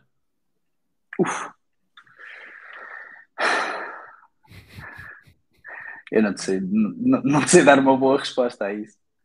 Ah, mas posso tentar. Ahm, uma boa comunicação assíncrona é ahm, factual, tenta evitar ah, ah, ah, mal-entendidos, coisas, ah, subtexto, tenta ser clara, muito explícita mesmo. Às vezes um pouco bruta, se necessário, ah, mas crua, por assim dizer. Ah, não, não, não, não evitar dizer as coisas. Ah, o tipo de comunicação que se calhar isto pode parecer estranho, mas as linguagens ah, nórdicas, anglo-saxónicas, etc., e bem como a cultura acompanha também um bocadinho a cultura de trabalho deles, serem muito diretos, serem muito Uh, talvez os ingleses não tanto, mas, mas, os, mas os dinamarqueses são conhecidos por serem muito, muito cru, frios e crus e, e ou, ou, quase ao ponto de parecer que não têm filtro, de, de dizerem coisas incómodas. Uh, e, e, e, esse tipo de comunicação é o mais compatível com mundial. No entanto, deve ser claro que é, esse, que é isso que está a acontecer, ou seja, Uh, tem que ser temperado com uh, uh, estabelecer expectativas. e por isso implica também escrever bastante. Ou seja, olha, quero, quero, tô, vou dar feedback. Este feedback aplica-se a esta situação por causa disto e consiste em blá blá blá blá. blá. Não saltar estas coisas. Portanto, o contexto é uma coisa que se perde muito facilmente online, lá está aquela ideia que temos de um, um, emoji a sorrir pode significar mil coisas diferentes na mesma conversa, só porque uh, as pessoas estão a perceber a conversa de formas diferentes. Uh, e, e, boa comunicação online evita isso. Escreve-se um bocado mais para uh, clarificar o contexto. Se calhar até não escreves mais, até acabas por escrever menos porque depois vais ter menos perguntas. sim, menos perguntas, menos confusão, sim, uh, sem dúvida. Trocámos, se calhar, três e-mails em vez de estar a ter um, um chat deste tamanho no, Exato. No, na plataforma de chat. Sim, sim, sim, sim. Não, mas é isso. O, o, há um livro espetacular sobre isto, e já agora, eh, porque estavas-me a fazer lembrar disto. Eu, houve, houve uma, uma, vez que fui a, a Amsterdão a um visitar um cliente com o, um, com um empregado, uma pessoa que, da equipa, uh, que uh, era a primeira. Por acaso foi, essa visita foi super interessante. Era, era, era, era o tal, tal amigo que transitou da engenharia civil para, para engenharia de software. E eu tive a oportunidade de lhe dar o primeiro, a primeira oportunidade uh, na indústria. E foi nesse cliente, fomos visitar, e ele encontrou no aeroporto um livro que eu não conhecia, que ele, que ele comprou para mim, para me oferecer e, e, que se chamava The Culture Map, o mapa, o mapa de culturas, de uma, de uma, de uma, de uma investigadora chamada Erin qualquer coisa. Tipo é vermelho, laranja? Amarelo, a capa é amarela, Amarelo. acho eu. Ou pelo menos eu vi esse livro à venda, esse foi, isso foi recentemente, um ano ou dois. Páginas. Sim, mas esse, esse, isso foi quando? Dois, é três mais, anos? Mais antigo. Mais? Não. E, man, eu vi esse livro à venda no aeroporto de Berlim, meu. É possível. Ele, ele ainda anda nas, nas, nas coisas. E é muito giro. E, e, e, lá está, fala de uma forma relativamente leve e, e através de histórias um, sobre como a comunicação de diferentes culturas uh, uh, passa, barra, passa é percebida de, de umas para as outras. E, e, as multinacionais é um problema que já lidam com isto há, muito, há, há décadas? Uh, desde o início da globalização. E é, é um livro muito giro que, que, trata sobre isso, que conta imensas, uh, e, e, conta imensas histórias interessantes uh, à volta de mal-entendidos, de, de coisas que às vezes é só estilo de comunicação, dá aso a, a, a, muitos mal-entendidos. Uh, e, e, esse livro é muito, é, é muito giro. Recomendo. É, é, relativamente pequeno e dá, e dá uma, uma boa. Um, e tenta mapear também estas coisas que eu estava a falar, tipo a ideia de que o, a comunicação dos países nórdicos, de, das culturas nórdicas é muito mais fria, muito mais crua, muito mais direta, quase ao ponto de ser rude, uh, e que na, nos, na, à medida que, te, que, que, que, vais para o Oriente, para, para a Ásia, para, uh, tens uh, a comunicação acaba por ser mais sub, subtil, um, há muito que fica por dizer, há muito dito nas entrelinhas, eh, há, muito, há muita interpretação, às vezes há camadas de comunicação na, numa frase, e, e, e, esse estilo de comunicação é, é mais, eh, quase mais sensual, mas é, dado, é muito dado a desentendimentos, é, é, é e, e, isso online uh, leva a muitos, muitas dificuldades. Uh, e acho que e acho que então uma das, uma das coisas que, que, que eu retirei pelo menos desse livro foi, foi essa ideia que comunica, uh, comunicar num estilo mais cru, mais direto, quase rude, mas lá está, sem, sem esquecer que somos pessoas e que, te, e que temos que trabalhar em, em, em uh, uns com os outros e não uns contra os outros. Um, acho que é, acho que é, é o necessário para, para, para ter uma boa comunicação. escrita. É engraçado. É, é engraçado tu remoto. isso. Sim, sim, desculpa, desculpa. Uh. Não, foste... não acabei, acabei, era isso. Era isso. Uh, ia dizer que é curioso, por exemplo, eu tenho, tenho alguns colaboradores uh, brasileiros e, um, e estávamos, estávamos em Madrid e estávamos com um, um, desses colaboradores e mais pessoas. Ele era o único brasileiro e o resto eram portugueses. E estávamos em Madrid, lá, um Airbnb e hum, estávamos a falar, era muito perto da Gran Via e a Gran Via separa tipo, vários bairros, não é? E nós estamos a falar sobre isso, que a Gran Via é uma via principal, não sei o quê, que aquilo faz a separação, não tens parte, para cima tens uma, um bairro, para baixo tens outro bairro, e que eram fundamentalmente, uh, tinham estilos diferentes e as vibes que haviam nesses bairros era bastante diferente. E lá, e esse colaborador, meu colaborador brasileiro, ele dizia: Não, sim, sim, então Gran Via é, um, é a faixa de Gaza. e nós, como assim, faixa de Gaza? Então é faixa de Gaza. Nós ali insistimos. Não, não, é, não tem nada a ver com a faixa de Gaza. Não, mas porquê que é, porquê que é a faixa de Gaza? Lá insistimos tanto depois lá, lá conseguimos perceber. Não, porque a faixa de Gaza é uma linha que separa duas áreas fundamentalmente diferentes, não é? E então, e Sim. para ele foi mas, perfeitamente mas natural. Está, para ele era um bom exemplo, era um bom e uso de, de, E depois nós perguntámos a outros brasileiros e eles diziam que sim, que não, que é uma expressão que é usada como uma linha que separa duas coisas, não é? Os brasileiros também é têm. Para nós, para nós não temos isso culturalmente. Yeah. Os brasileiros também têm o, o perdido bêbado como para lá de Bagdá. Para lá de Bagdá, exatamente. Exato. Já estava para lá de Bagdá. É verdade. Que é uma expressão oh, oh. espetacular, adoro. Exato. Outro, outro exemplo que foi hoje, uh, hoje não, ontem, aqui um, um, uma pessoa brasileira também, mora aqui no meu bairro, e ele disse-me, uh, ele falava, uh, era uma linguagem, é a linguagem gestual, mas no Brasil tem outro nome. Ele perguntava o que é que é essa linguagem que se faz assim com, com, com a malta que é surda, né? E, e eu dizia, não, linguagem gestual. E o gajo partiu-se a rir. Tipo, realmente os portugueses são, pá, isto é muito mais simples. Claro que é linguagem gestual, né? E ele usava foi uma outra palavra completamente diferente, né? E então, eu, eu, por exemplo, eu noto isso aqui em Berlim a malta aqui é muito mais in your face, estás a ver? É tipo, lá está, como tu dizes, são, parecem mesmo rudes a falar. É muito mais diretos e dizem, não, tipo, porquê estás a fazer isso?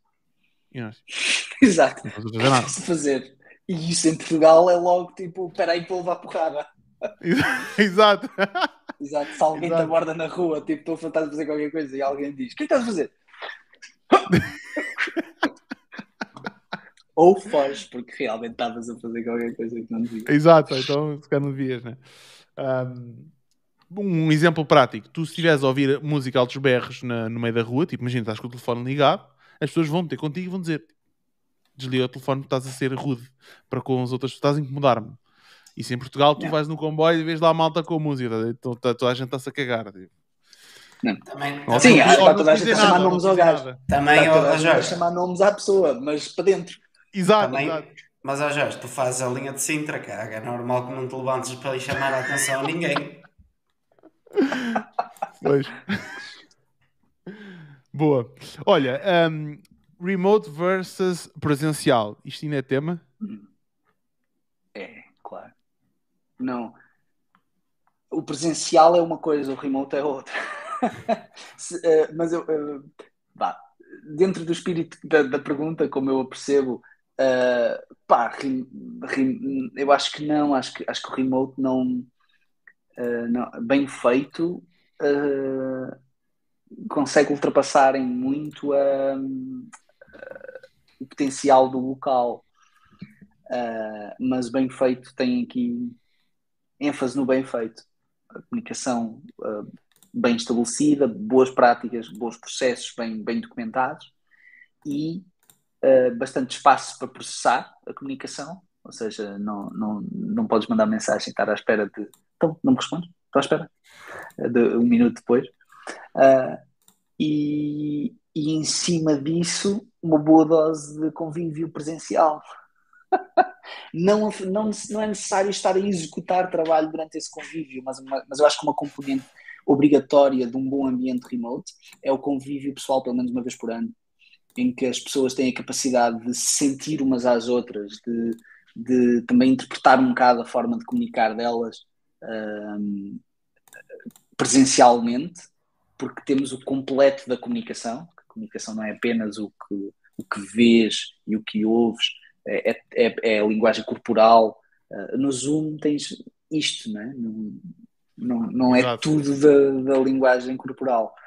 E, e acho que e mesmo os beats, uh, os beats, no, no, o ritmo das conversas, uh, que, também, uh, que também introduzem muito sobre a personalidade da pessoa, e isso cria cumplicidade entre os humanos, e, e isso faz falta.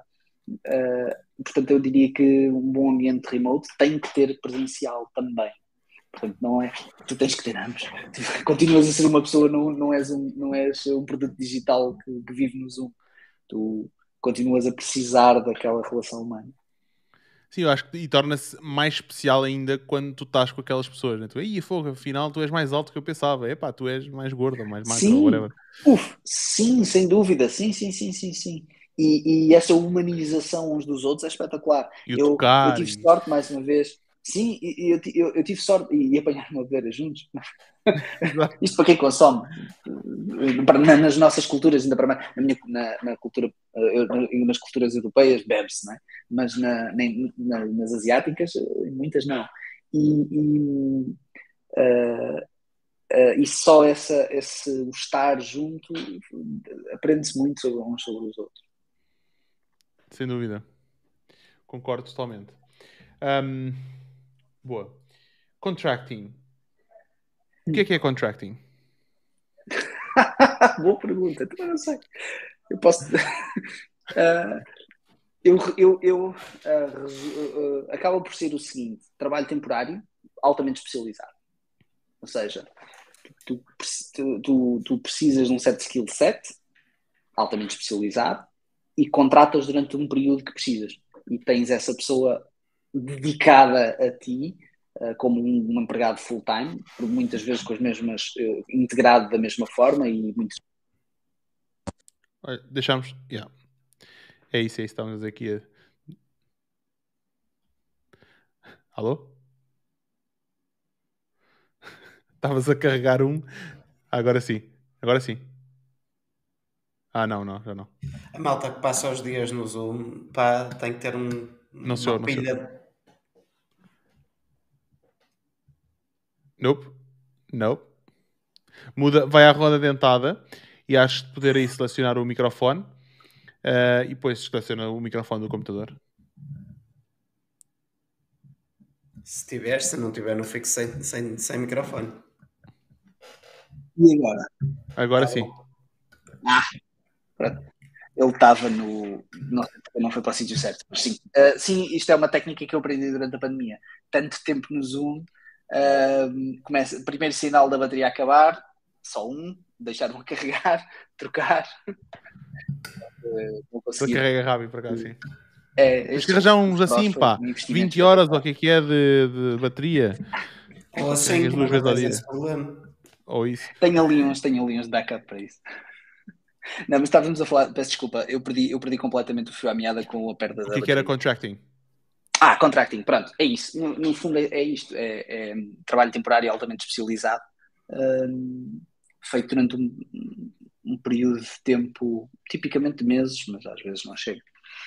Tu sentes algum tipo de limitação eh, por estares no Algarve? Sim e, e não. Ah, no digital, portanto, a pandemia nesse aspecto foi super interessante. Ah, assustador um bocadinho, mas super interessante. Porque o meu negócio foi todo construído em cima de uma coisa que eu não, que eu, que eu não tinha noção ou que eu tinha dificuldade em identificar como, como tão fulcral, que era a minha capacidade de, em pouco tempo, eu estar num sítio e apertar uma mão de um diretor e o que isso facilitava na assinatura de um contrato. O meu maior contrato eh, de- da história da empresa foi feito em 2018, eh, exatamente porque eu, na altura, tinha a capacidade de dizer: eh, Olha, no dia 10 estás, estás no escritório? Eu passo aí no teu escritório. Ele, tu, mas tu não estás em Faro? Então, mas eu vou estar em Londres nessa semana, posso, posso passar aí, queres? Vou estar a falar com outros clientes, posso passar aí.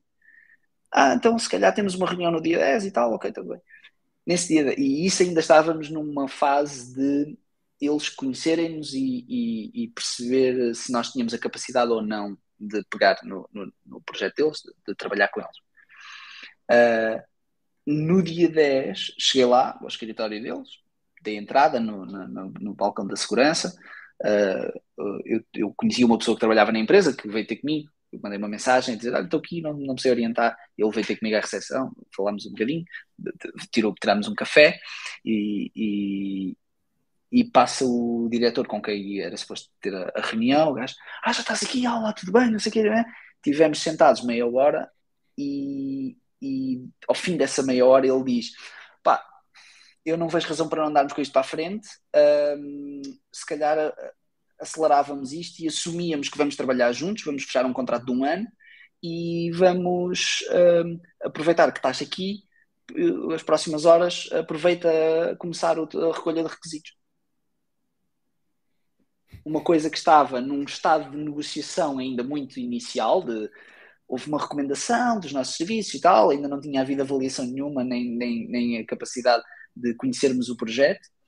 Uh, e a meia hora falámos sobre isso um bocadinho, sobre os desejos deles sobre o software, um bocadinho de perguntas à volta do que, é que nós sabíamos fazer, um, e, e transformou-se num negócio fechado antes de eu, antes de eu sair do escritório um, o maior contrato que eu já assinei, uma, uma equipa de, de, de seis, seis, sete séniores, era a minha equipa praticamente toda, era a empresa praticamente toda, um, durante 12 meses com uma promessa, com, com o intuito de renovar mais 12 meses a seguir.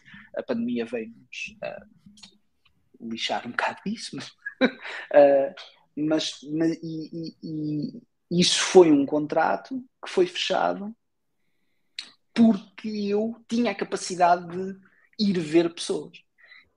O Algarve está muito bem ligado nesse aspecto. Eu tenho facilidade de um dia para o outro estar em Amsterdão, em estar em, uh, é. estar em Londres, estar uh, em, eu não conheço as ligações todas, mas Paris. Não é propriamente só o Algarve, acho que aqui no, no em Portugal, em geral. Claro, Portugal, mas mas deixa-me fazer esta nota. Portugal em geral mas o Algarve está desproporcionalmente bem ligado para o tamanho de região que é. É uma região relativamente pequena, eh, e, e mas está muito bem ligado, tendo isso em conta. Qualquer das formas, eu, pá, eu, eu, eu gabo muito disto. Acho que a melhor cena de Portugal é que é um país pequeno. Tu vais de um lado ao outro em 4, 5 horas. Sim, sim, sim. Estás a apanhar um voo a Madrid, tu estás a, aqui a uma hora e meia, duas, Madrid, mais ou menos. Uma hora e dez. Não, não, não. Não, não, não. Madrid não, Sevilha. Eu estou a duas horas de Sevilha. Madrid, Madrid, Madrid é mais. Uh, eu agora posso estar enganado. Mas tenho a ideia que não. Madrid é mais. Mas Lisboa, Sevilha, mas, Lisboa, mas Lisboa a Madrid é, é um tirinho. Sete horas. 8 horas é, de carro. horas. Sim, e, não, mas, mas do Algarve até Madrid também não é muito diferente de Lisboa. Mas, mas sim, tipo, eu, eu, eu, em termos de aeroportos internacionais, eu tenho Lisboa, que é bem ligado, e se isso não for suficiente, tenho Sevilha, que é bem ligado.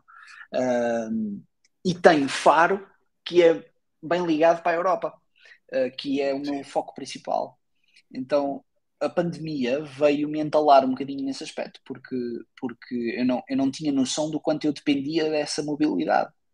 Uh, quando eu perdi a capacidade de reunir com pessoas sem ser pelo Zoom, o Zoom não, não foi feito para vendas.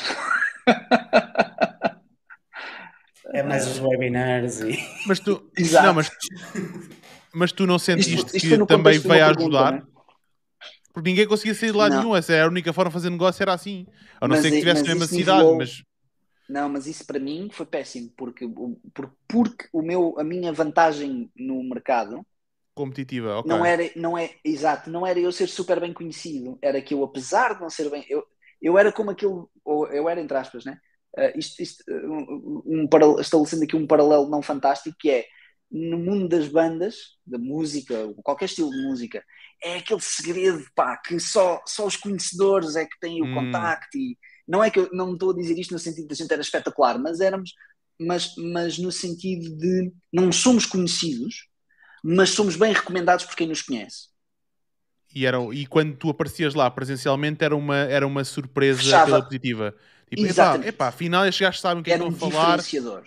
Tungas. Sabe do que é que está a falar, apresenta-se de, de, de, uma forma uh, boa e, e, e, e, não está assim tão longe. Isso separava-nos brutalmente de, de, de, onde o mercado, de outros de tubarões da indústria, tipo a Ucrânia, a China, a Índia, que há uma distância que não é possível cobrir com a mesma facilidade. Em paralelo com isso, tu, tu não digo mais uma vez, às vezes eu, eu, eu, uso se calhar isto demasiado, mas europeu com um inglês que se destaca. eu falo, eu falo inglês fluente desde muito cedo e trabalho em ambientes que só se fala inglês há muitos anos. Yeah. O, o, a minha primeira entrevista, lembras-te que eu estava a dizer que lembras-te que eu estava a dizer que, que, que, que, arranjei trabalho pelo IRC uma vez?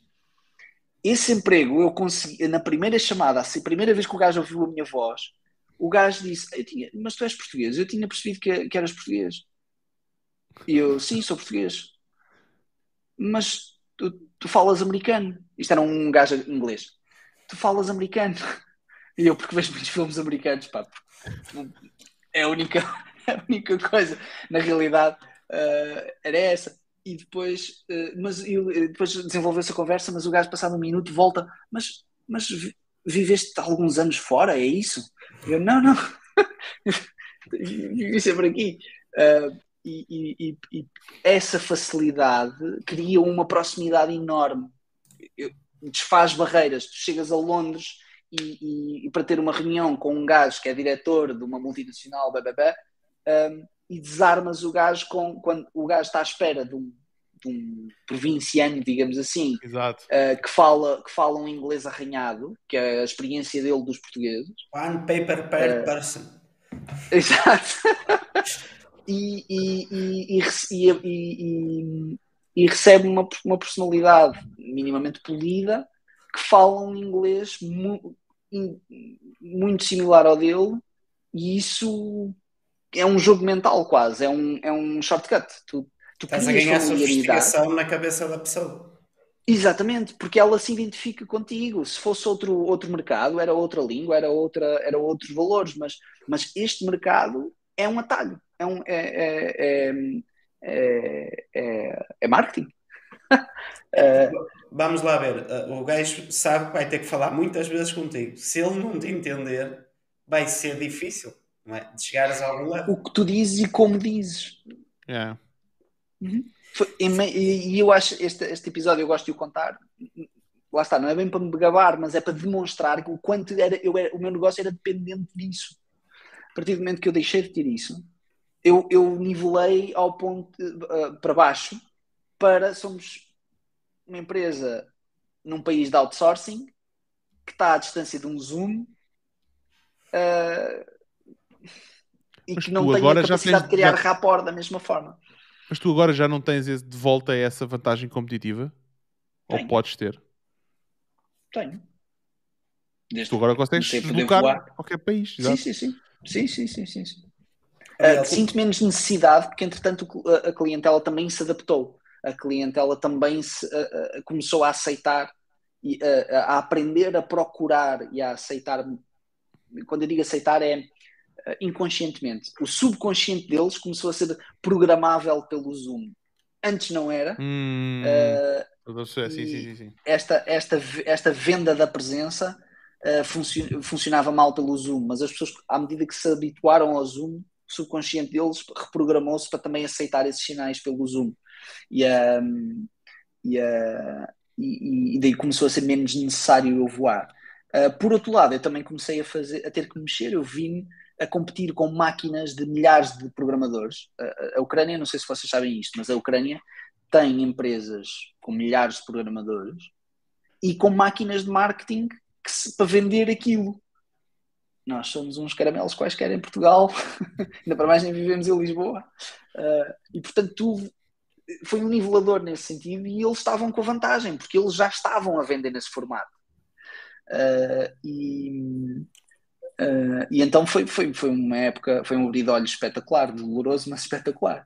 Uh, Fez-me mexer também... para conseguir outros mecanismos. Então quer dizer que também tiveste sorte, depois da pandemia, tu voltaste a ter o teu coisa competitivo e instalou a guerra na, na, na Ucrânia, só a vantagem. Por acaso, por acaso era, era Eu prometo que não tive envolvimento. não é o lobby dos programadores? Não, talvez não.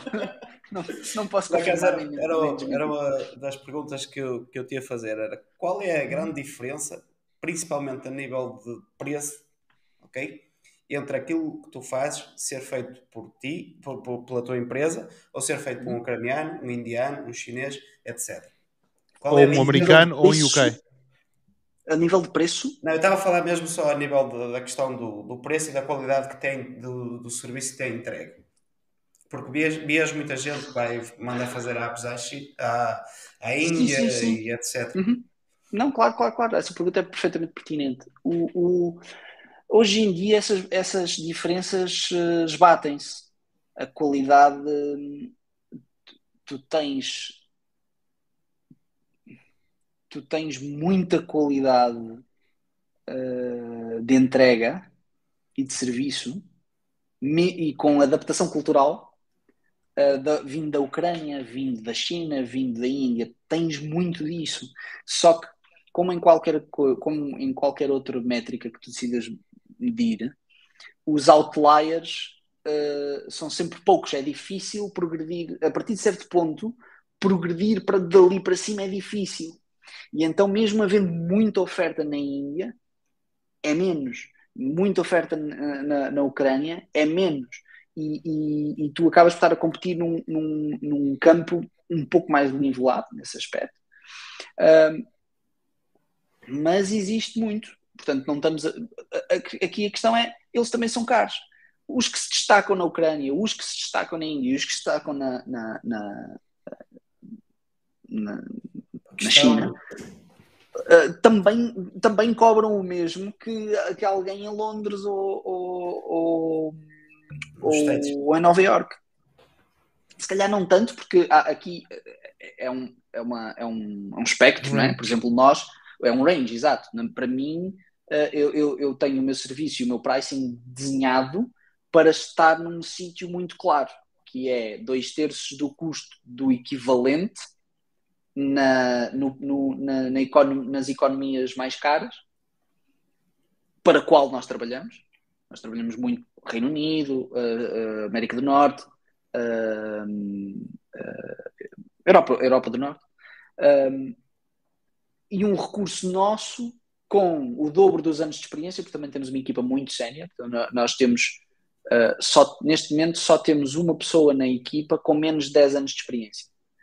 De, a seguir, essa pessoa tem, penso que é 5 anos de experiência, e depois, estamos, depois está uma pessoa com 12 e depois a partir daí é 15, 17, 20. Um, portanto, é uma equipa muito sénior.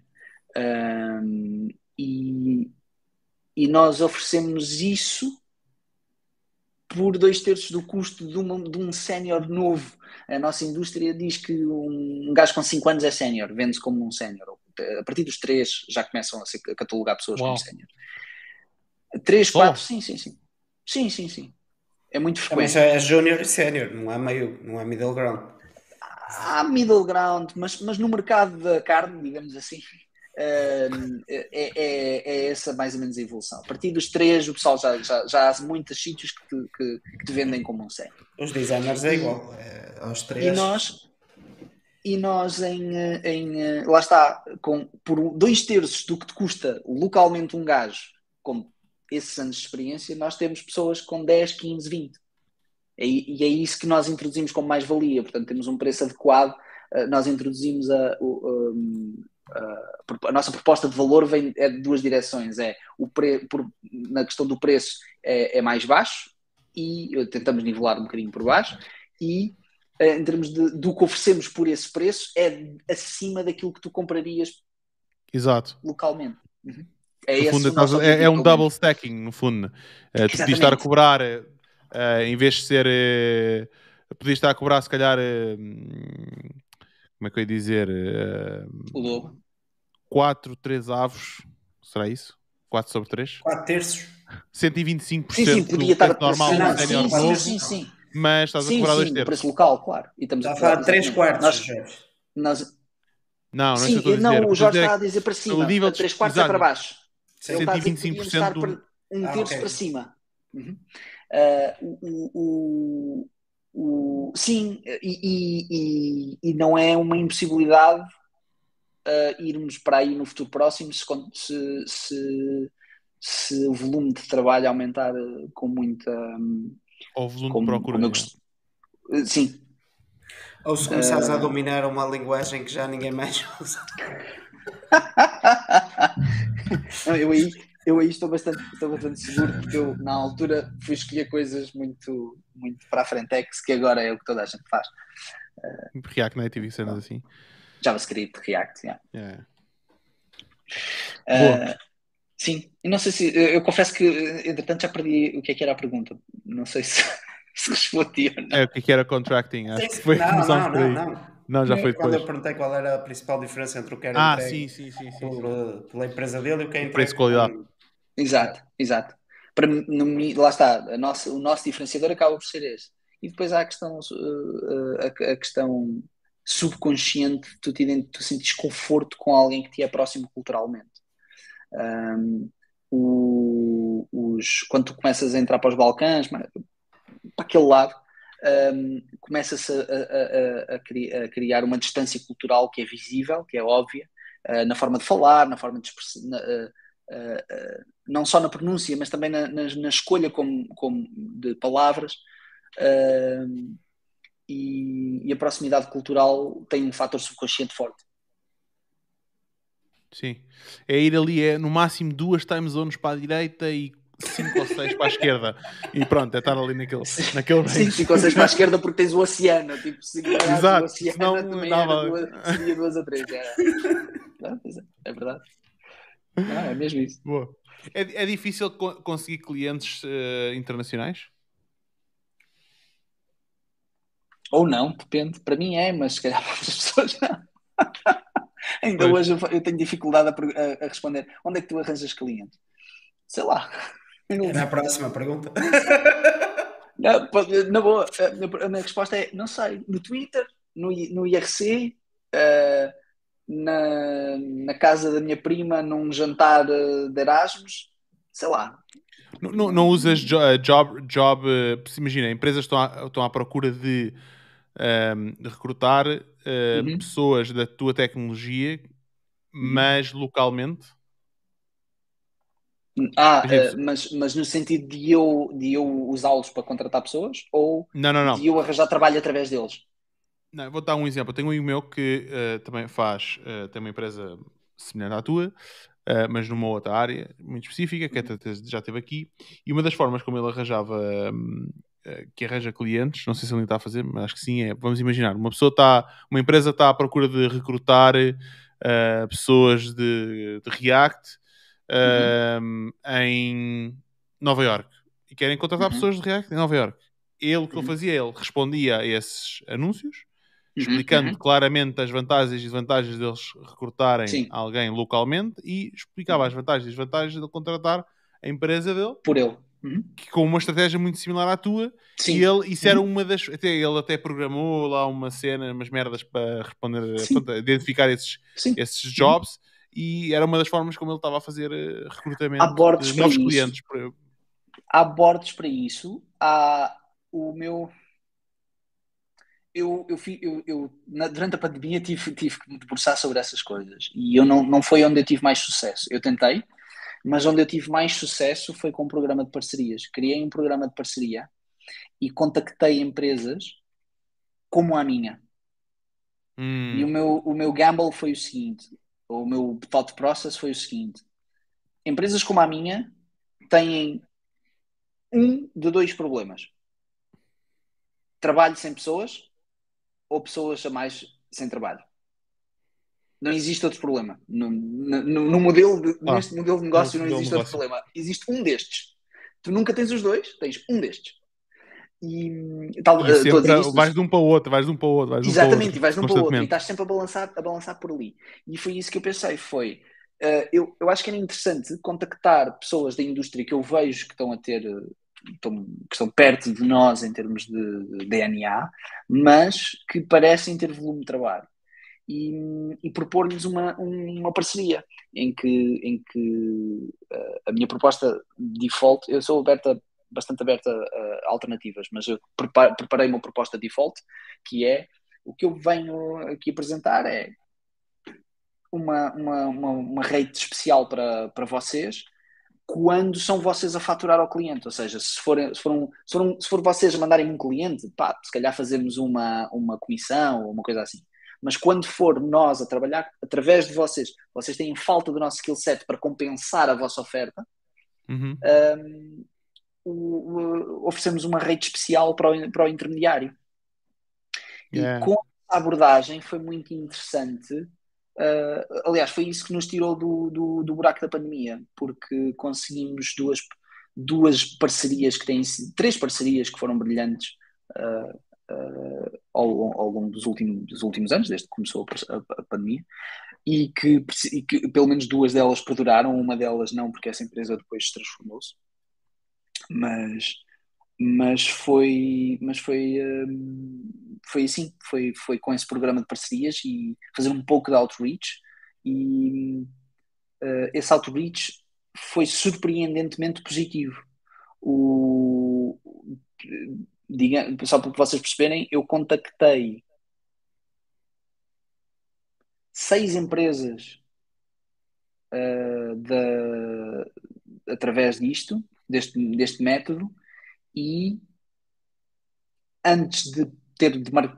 contactei não, consegui ter reuniões com, contactei mais, mas consegui ter reuniões sim, sim. com seis empresas e dessas seis empresas converti um, uh, três. três. Que foram das primeiras logo. Uh, as outras não converti também talvez um pouco porque já estava num ponto em que não estava já não tinha já não tinha necessidade já não tinha já estava a, a, começar a ficar orientado com, com, com os que me estava Exato. a chegar da, das outras, das iniciais. Portanto, foi, em termos, nesses termos, foi espetacular, foi, foi um golpe de sorte brutal. E esse, esse continua a ser 50% da nossa ocupação vem dessas parcerias neste momento. E tem, desde, desde que existe, houve uma altura que foi toda a gente, depois, depois começou a diminuir e passámos a ter mais clientes diretos, Uh, mas, pelo, mas ainda hoje 50% é, é, é, da, é, da, é de parceiros. I wonder se isso não pode ser um produto, estás a ver? Depois falamos. boa, boa. um, boa, eu vou pegar só aqui a pergunta que passou-me ao lado mesmo, aqui a uhum. pergunta do Ricardo, que era sobre remote. Um, okay. que foi o mais difícil do remote não será o psicológico, ou seja, arranjar uma rotina para trabalhar e viver no mesmo sítio, como fizeste esse processo no início da carreira? Arranjei um gato.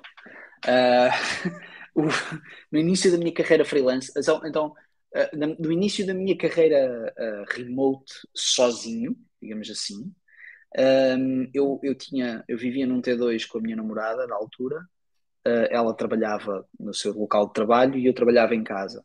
E nós, nesse T2, tínhamos um quarto, que era o quarto de hóspedes, que era o meu escritório, era a lavandaria e, e, e para a companhia arranjei um gato. Uh, e, e foi, foi essa a solução inicialmente. Uh, eu estava tão envergonhado, eu tenho um, um, como é que eu ia dizer isto? Tenho uma, um formato de personalidade, digamos assim, que a mim é fácil isolar-me e, e, e, e, estar perdido no meu trabalho.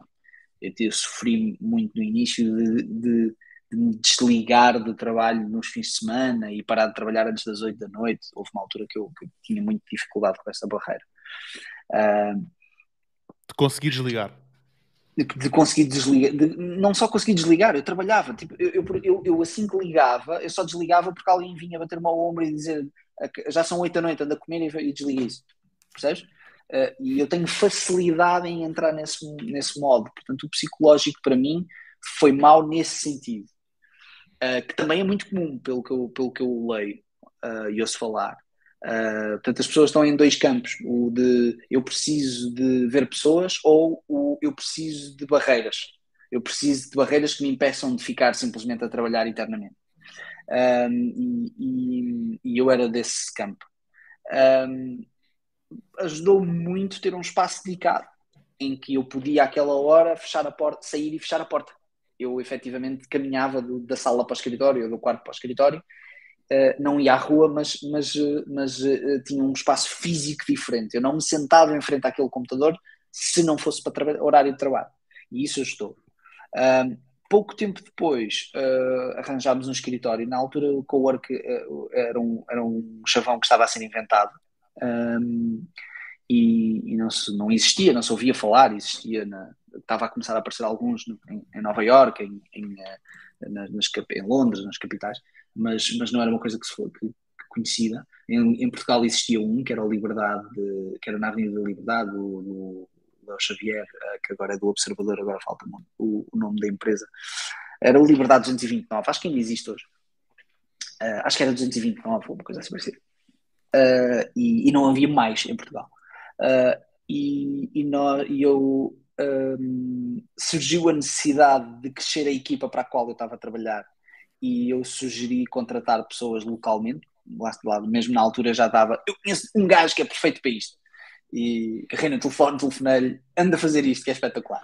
Uh, e, e, e, rapidamente tornámos três aqui em Faro e, e, passou a ser, e, passou a fazer sentido termos um espaço comum para trabalhar, porque reuníamos no café, na mesa de café, embaixo da minha casa, uh, na, na esplanada, porque faz sol o ano inteiro no Algarve, não é? E, e chegámos a uma altura que queríamos, não era suficiente. E então uh, uh, conseguimos, procurámos um espaço para ter um escritório um, e era grande demais, decidimos fazer um co-work e pronto, tem sido uma subplot nesta RPG da vida. uh, e, e, foi, foi, foi assim. Rapidamente descobri que um escritório era espetacular e desde essa altura que tenho tido sempre um escritório para onde ir, que não é a minha casa, que eu tenho que sair uhum. de casa, fazer um. Não é longe, mas, mas um par de minutos uh, a pé. Uh, e mais uma vez, sou privilegiado de poder fazer isto tudo a pé. Uh, e, e num espaço que gosto de estar. Tenho, tenho carta de condução no Algarve obrigatório. Tu não vives no Algarve, não cresces no Algarve sem ter a carta de condução. Olha, pá, o Guilherme iria te surpreender. Eu não tenho. Ele não tem não, carta não, de condução, vive em, Ponte, vive, vive em Ponte Lima. Ponte Lima.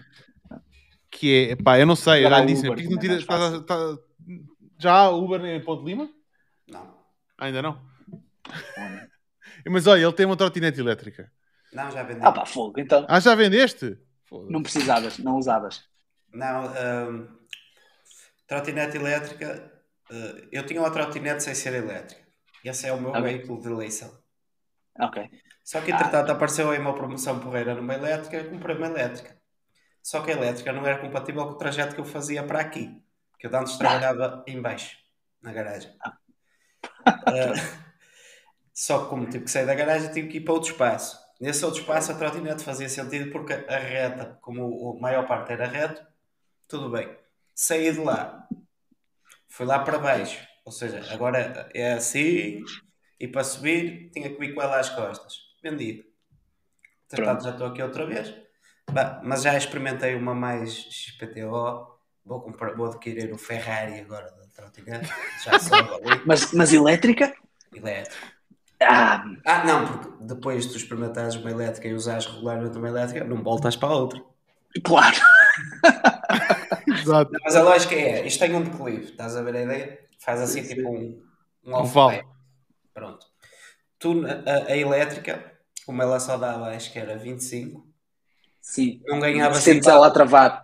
É. Sentes ela a travar. É. Enquanto a que, era, a, a que era a pé, a que, a que não tinha motor, aproveitavas o embalo, chegavas quase ali ao fim. Para além do facto de a que não é elétrica pesa 3 ou 4 kg, a elétrica claro. pesa 10 ou, ou, ou 12. Ou mais, já.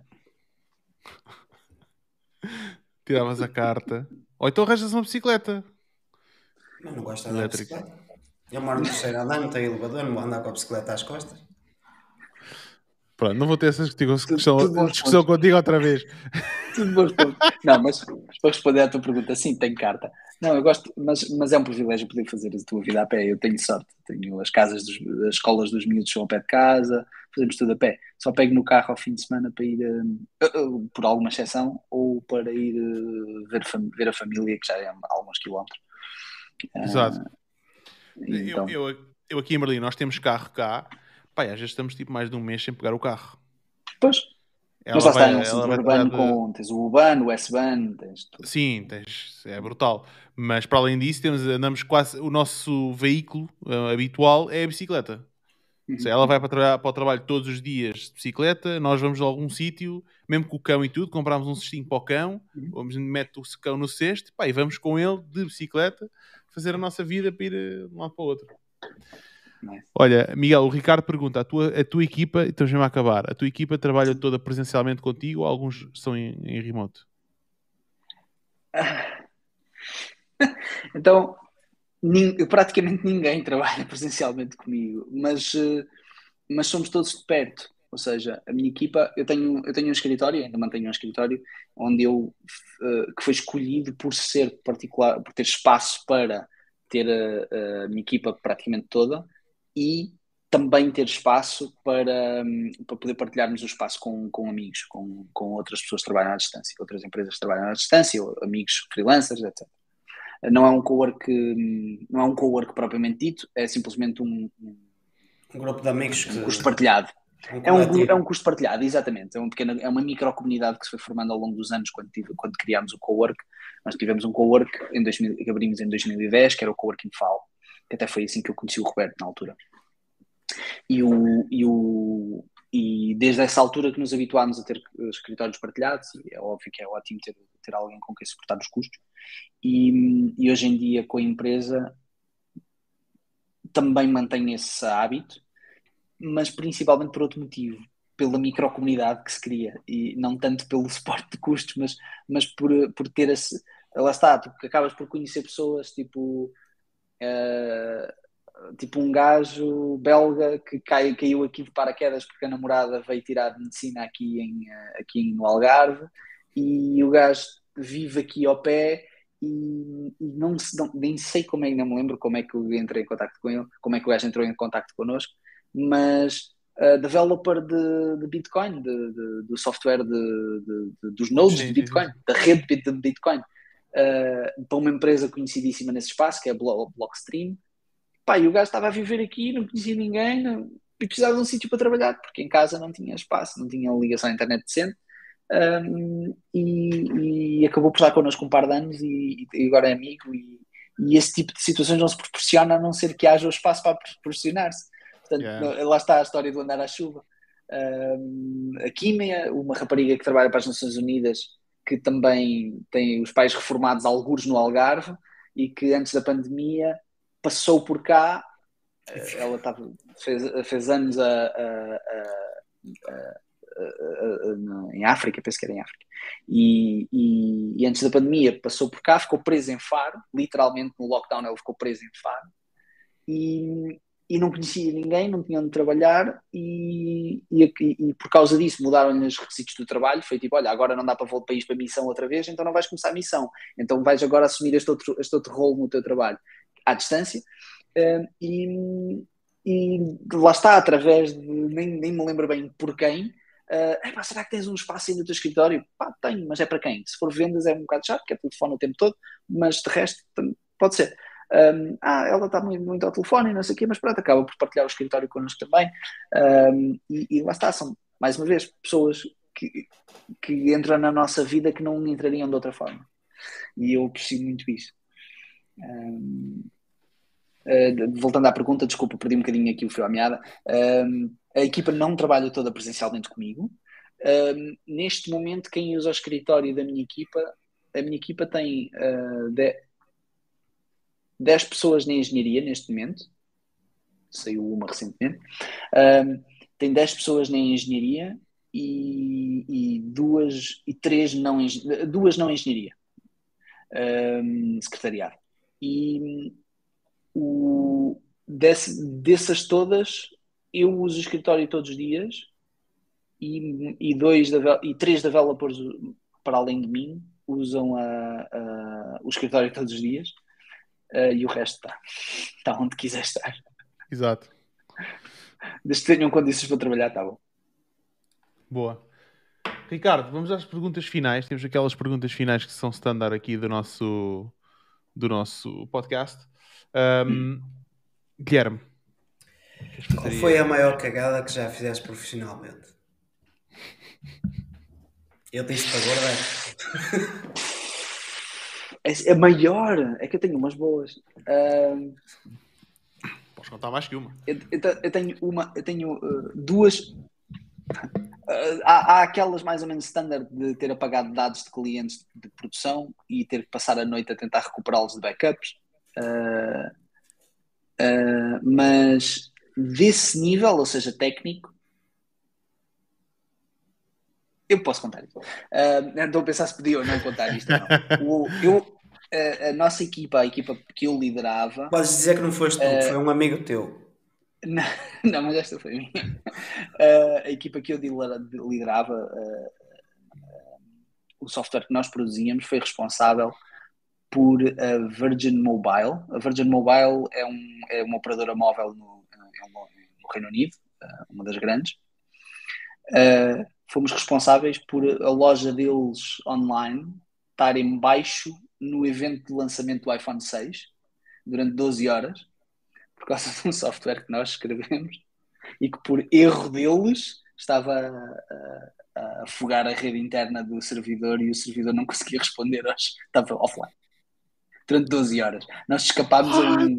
A, yeah, nós, uh, o, evento, o iPhone 6 foi, foi famoso porque foi, foi o primeiro. Julgo que foi o primeiro iPhone que a Apple uh, permitiu aos operadores participarem de, de, do evento de lançamento. De podem, vocês podem vender todos na, nesta data, na mesma data que nós, a partir da meia-noite deste dia, que era de uma sexta para um sábado.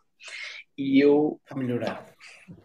E eu completamente, tipo, nós não temos nada a ver com isto, nunca pensei que aquilo fosse alguma vez ter ligação. Foi, era uma coisa daquelas que, tu sabes que está a acontecer porque gostas de, de iPhones. Tipo, não, não interessa. Uh, e recebo, era uma da tarde, recebo um telefonema do meu chefe em, em Londres, não, em Nottingham, uh, que era onde era a empresa na altura, a sede da empresa com quem eu estava a trabalhar na altura, e diz-me: Olha, Miguel, sabes que software é que escuta, é que uh, comunica na porta 7000, qualquer coisa, qualquer coisa? Eu sei, então é o nosso agente. Há alguma possibilidade de ele estar ativo na rede da, da, da, daquele data center? E eu, pá, em teoria não. Nós, eles, eles desligaram isso e estava, estava recalled para nós eh, corrigirmos um bug de comunicação. Pois. Então, hipoteticamente, se estivesse. Bem, isto desenrola Uh, e, o, e, o, e isso, efetivamente o nosso software estava a afogar a rede de, de data center. Uh, nós na altura produzimos um, um, agente, um software que corria em todos os servidores do data center para, para recolha de, de meta-informação por servidor. E depois isso comunicava para, para uma central e, e, nós agregávamos essa informação, mastigávamos e mostrávamos relatórios. E, e nós fazíamos esse software todo. E pronto. Esse, Mostraste esse um bonito relatório. Então, isto porquê? Porque eles não desligaram. Yeah. Porque a, a, história é macabra. Então o que é que aconteceu? O, o, o, o nosso. Uh, nós mandámos desligar isto, nem foi, não era uma coisa que tinha acontecido uns dias antes. Não, isto estava, tinha sido tipo um mês antes. Não fazia sentido aquilo ter acontecido. Mas o que aconteceu foi o seguinte: nós mandámos desligar todos aqueles agentes e efetivamente eles ficaram offline, mas não foram removidos de uma rotina de reiniciação dos servidores. Hum.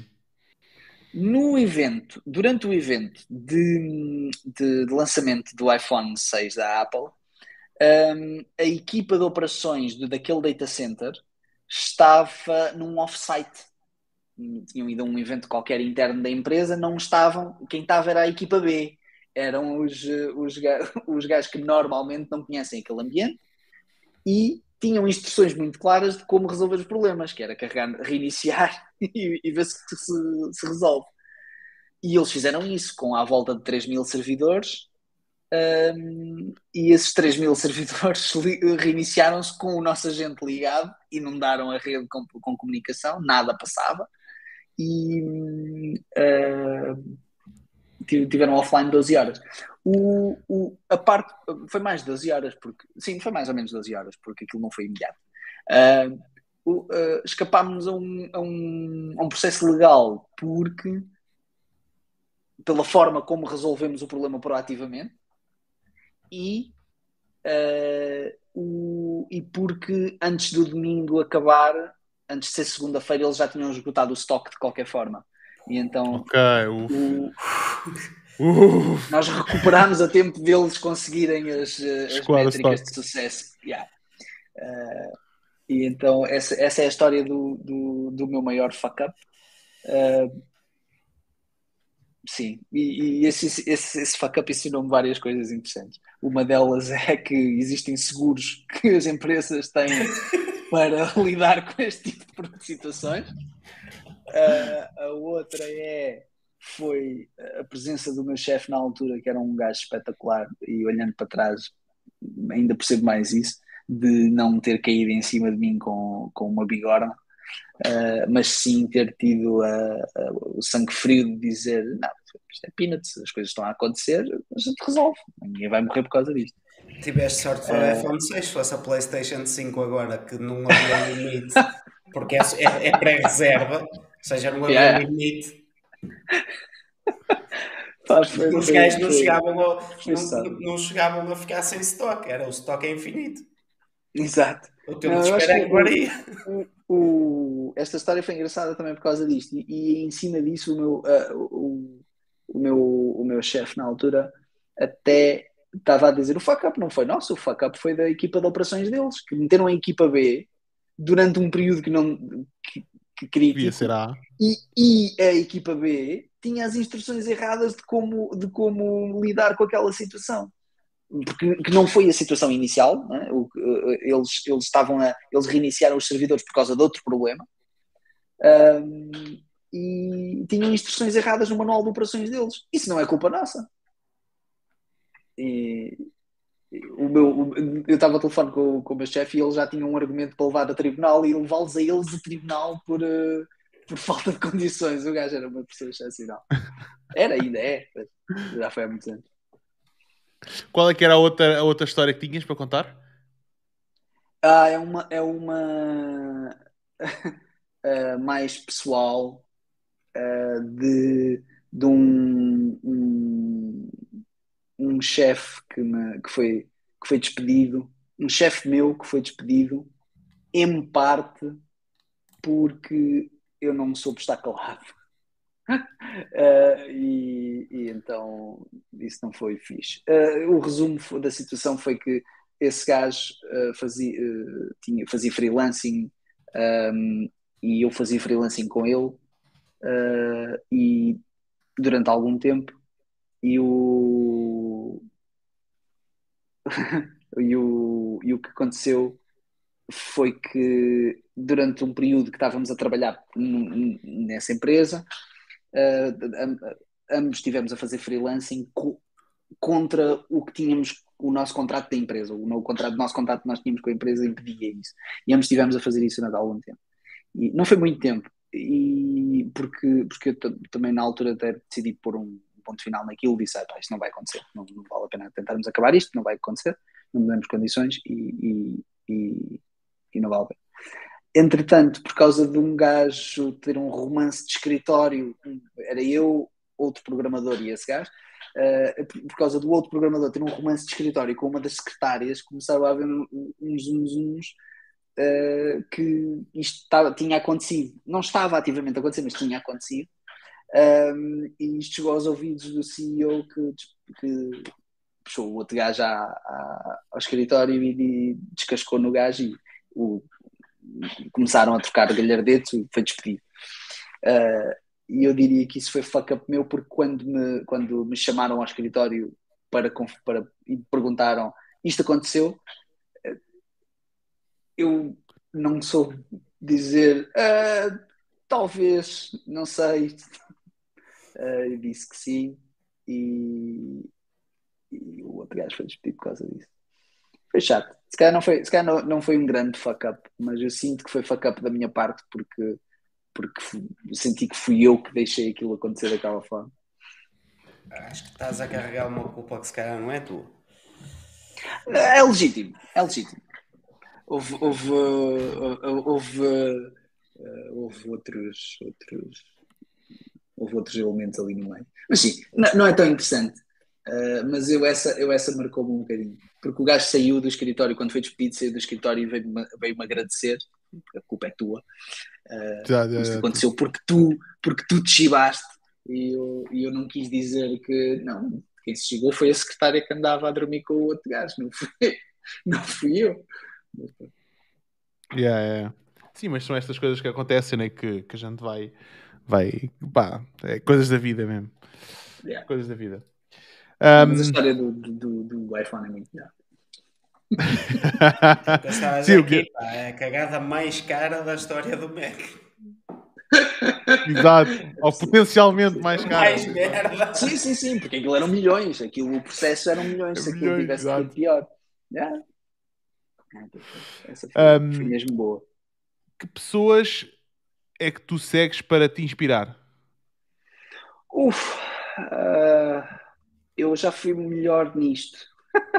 eu neste momento não tenho muitas referências, passo demasiado tempo afogado em trabalho para seguir, uh, para seguir, para, para, para prestar atenção a isto. Eu gosto, eu há muitos anos apanhei uma keynote de um, de um evento em, em São Francisco do, do Gary Vee, do Vaynerchuk, do, uhum. uh, do gajo do Wine Library TV. Uh, eh, e, e, e, desde então que gosto de seguir o gajo. Acho que o livro do gajo, achei o livro do gajo pouco inspirado, mas. Consigo. Consegues ler? Uh, Mudou ao contrário. Sim, sim, sim, não, eu, eu, eu vi o que é que era. Uh, o, gosto muito de seguir o Gary, do Gary Vee, uh, identifico-me bastante com a, especialmente agora com o conteúdo, com, com, o tipo de conteúdo que o gajo manda para fora nas redes sociais, muito à volta de, de ambientes de trabalho do, uh, com uh, em português funciona mal. Uh, compassionate work environment. Uhum. Um, eu tenho uma talk que dei há, pouco, há relativamente pouco tempo num, num, num dos nossos eventos locais, uh, que por acaso está no YouTube. Um, Manda o link a minha, a minha primeira talk no YouTube uh, sobre esse tema, sobre, evento, sobre espaços de, de, de trabalho que investe, que se, onde, onde, se investe na, na, em psychological safety, em, em, ah, em, em um ambiente de compaixão, de, de camaradagem, de colaboração versus competição. Ah, e, e identifico-me bastante com, com esse tipo de conteúdo que ele manda cá para fora. Uh, portanto, diria que sim, que, que, que é uma inspiração. Uh, tenho gostado muito de seguir um gajo que é o Chris Doe, que é desse que é designer. Mas pronto, lá está, o gajo está ali na interseção entre business, uh, marketing, design. The business of design, yeah. yeah.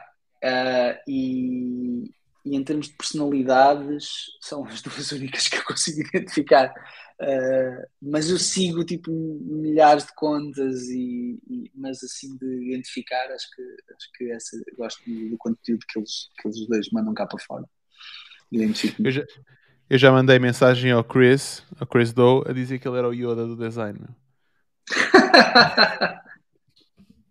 o gajo respondeu Pronto. foi engraçado, engraçado. Miguel Sim, tu tens uma, tens uma talk no YouTube de 2018 tenho. Pesquisa o teu, não? ah, pois e o Jorge, o Jorge foi onde o Jorge deu aquela cena no Algarve, acho eu. A sala aparece na mesma. É o Jorge. O Jorge sou eu. ah, tu! Ah, agora, tu agora estavam a falar, estavas a falar do Jorge, eu pensei que estavas a falar com ele sobre outro Jorge. Não. Uh, Talvez. É, Start, For, start, foste falar à turbina. Software Development Playbook, Shift Fire Ah, não, esse foi o Shift. Ok, foi o Shift, sim, sim, sim, sim. Foste falar no Shift? Não. Não, não. É o espaço. Não. O espaço. Ah, foi no mesmo sítio. Sim, sim, sim, sim, sim.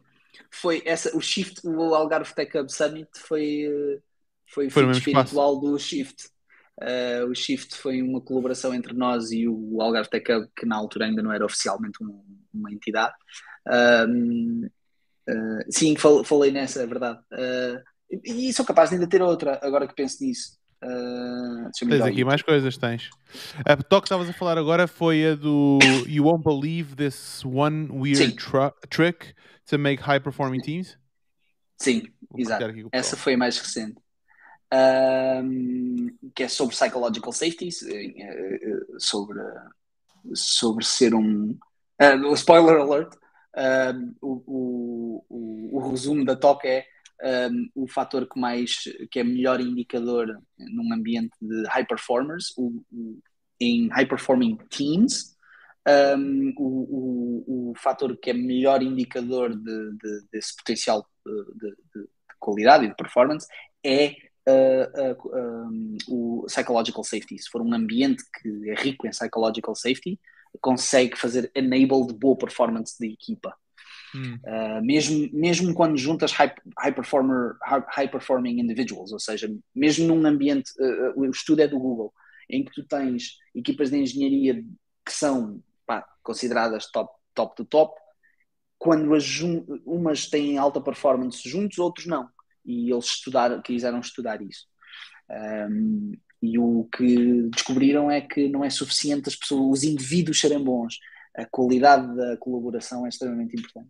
E, Daí o fator humano. E vai bater, e vai bater, exatamente, e vai bater aqui nesta, na psychological safety, ambientes em que é seguro tu fazeres trabalho uh, sem ser criticado, ou, sem medo da crítica, sem, isto é muito do indivíduo, mas também do grupo, uh, sem medo de ser criticado, sem medo das consequências de fazer uma asneira, lá está, uh, sem sem, uh, em, em, sem medo de fazer perguntas, sem medo de parecer burro, sem, sem, uh, sem esse tipo de restrições, um, uh, eh, tu dás o teu melhor, estás livre para dar o teu melhor e para te concentrar no trabalho efetivamente.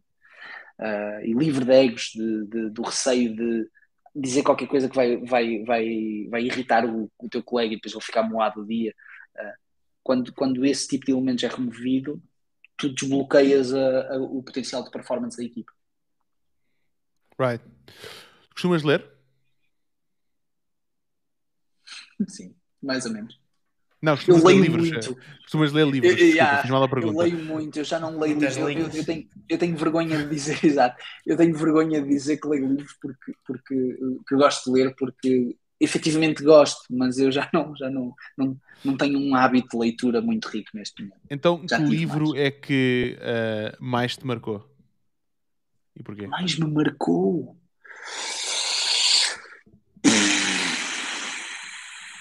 Essa é difícil. Não há de ser tão difícil como a cagada da Virgin. não, não, não é. Não, não. Uh, essa vou desembrulhar já durante a chamada. Uh, o, o, o, livro que mais me marcou. É pá, assim, não há um que eu te saiba dizer, é pá, este, este é a cena. Uh, eu, eu gosto muito de ler as coisas típicas de nerd, ficção científica e, e, e fantasia. Uh, marcou muito ler O Senhor dos Anéis, na altura que li. Eu li O Senhor dos Anéis com 12 anos. Uh, foi quando eu descobri o género da fantasia. Uh, e isso para mim marcou-me muito, porque era uma coisa que me dava muito prazer, que eu não sabia que ler poderia dar esse prazer. Uh, que outros livros é que eu li que tenham-me marcado? Pá, o, uh, o Foundation é muito bom, mas são bons livros, é diferente. Um, não, não, tô, não, não, consigo lembrar assim mais nenhum livros assim que, que foram marcantes. Esse, esse, esse, do Foundations, disseste, esse é um bom livro. Do Asimov, do Isaac Asimov. Ok, não conheço. É ficção científica. É um. Ok, ok. É um. É um Marcou-me. Esse não me marcou, uh, mas é um excelente livro. Uh, o, o Dune também me marcou na altura que o li uh, o, o, o Nova Amanhãs, que é uma coleção de short stories do, do, do, do Isaac Asimov também. E, e esse, esse lembra-me de me marcar, esse marcou-me. Não, não, é, não foi assim uma marca grande, mas eu lembro-me perfeitamente que na altura de ser muito estimulado intelectualmente pelo que estava a ler e pensar muito sobre o mundo, sobre a realidade, sobre a vida, sobre Uh, e na altura eu li isso na, em, em 90 e tinha bem 17 anos. 16, 17 anos. E, e, e foi, foi, foi, foi importante na altura que apareceu e mudo, mudo, talvez me tenha mudado um pouco Uh, portanto, marcante, podemos dizer que sim. Uh, sei lá. O Harry Potter. não, o Harry Potter não sei se. Não sei. Marcou-me no sentido de ser muito bom, muito bem escrito. Mas não, mas não, não marcou assim, de eu, outra forma. Eu tenho uma pergunta para ti. Demora mais a ler O Senhor dos Anéis ou a ver os filmes? A ler. A ler. O primeiro, o primeiro livro demorei um ano a acabar.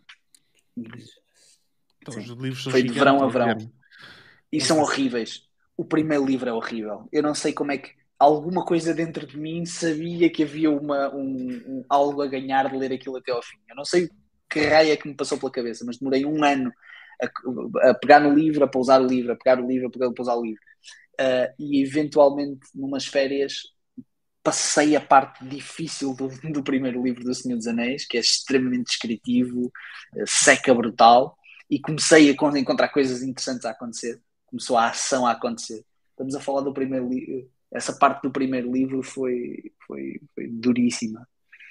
Uh, mas, mas realmente foi, foi algo que eu gostei de ler e, e se calhar o conteúdo não me marcou muito, mas o descobrir a leitura, naqui, a leitura dar-me aquilo uh, foi, foi, foi por isso que me marcou. Tenho uma última pergunta para ti. Força. Star Trek ou Star Wars? Os dois. eu, não, eu não consigo escolher. Eu gosto, eu gosto muito, eu gosto muito dos dois. Cresci com os dois, gosto muito dos dois. Durante, em certas alturas da minha vida, mais Star Wars do que Star Trek. Hoje em dia, hoje em dia talvez mais Star Trek do que Star Wars. Uh, não, ao contrário. Hoje em dia, hoje, uh, já voltei ao Star Wars, acho que as séries novas são espetaculares e, e, e Haters Gonna Hate, com o Boba Fett e o Mandalorian, mas o, até, até a porcaria da música do Mandalorian é, é épica. Está brutal, está incrível. Yeah. O meu irmão mandou-me mandou mandou uma, mensa mandou -me mensagem. Uh, o meu irmão não vive aqui, o meu irmão vive no Porto. Uh, e nós estamos juntos para aí duas vezes por ano. Uh, se calhar um bocadinho mais, mas pouco mais. Uh, mas lá está. WhatsApp. Lidamos muito por mensagens já. E, e, e na altura lembro-me de trocar umas mensagens com ele, pá, tens que ver Mandalorian. E o meu irmão não é muito uma pessoa de, de ver uh, séries e uh, gosta de ver alguma, algumas coisas de vez em quando, mas, mas não é muito disso. E de repente manda, mandar-me aquilo, pá, tens que ver Mandalorian, é espetacular. E, e depois, uh, depois acho, não lembro se foi nesse dia ou se foi noutra altura, pouco tempo depois eu vi e passarmos uma noite ao telefone só a falar da, da, da banda sonora e do, o meu irmão gosta muito de música, é muito ligado à música e é. Hoje em dia, Star, Star Wars, definitivamente, mas só porque Star Trek não está a produzir nada. O Picard é uma série engraçada, mas parou. O, o, eu também gostei muito do Destiny. Portanto, yeah, eu sou eu sou fácil de agradar na realidade. Fácil de agradar, exato. Boa. Miguel, onde é que as pessoas podem encontrar mais uh, informações sobre, sobre ti e sobre aquilo que tu andas a criar? Uh, uf, o que eu ando a criar é difícil, porque o que eu ando a criar é muito nos bastidores, mas uh, é algo que eu tenho que aprender a fazer melhor. Uh, em, uh, em qualquer ponto CO. Uh, Compraste ou... todos. Não. não. Não, qualquer, qualquer ponto CO. Ponto CO. É, é, ah, eu percebi é, qualquer, qualquer ponto CO. Não, não, não, é o meu último nome. Eu não consigo fazer highlight disto. Mas... Não, não, não faz mal. Peço Acontece toda Não, não é stress. O, o, o qualquer ponto seu, exatamente. Eu penso que esse leva ao, ao meu site. Esse não leva a lado nenhum que eu fui lá procurar. Não me lixe. Está em baixo? Ah, leva ao site da empresa, não gosto de mim. Não está, não. É, não tá o meu aparece DNS forward para qualquer consulting, não? Não está, não está. Então mete o qualquer consulting.co. Espera aí. Afinal tens mais .co. Tem. Uh, o, o, o, primeiro é o meu é o site da empresa, o, o uh, segundo ah, é, o, é o meu pessoal, mas eu diria que para seguirem para o Twitter, at, at é talvez o mais adequado para seguirem atualizações. Uh, eu sou péssimo comunicador uh, online e, e publico muito pouco nas redes sociais. Não sou uma pessoa interessante para se seguir, mas tenho no meu roadmap de 2023 mudar isso, portanto pode ser que sejam coisas interessantes. Vamos pôr aqui teu link para o Twitter.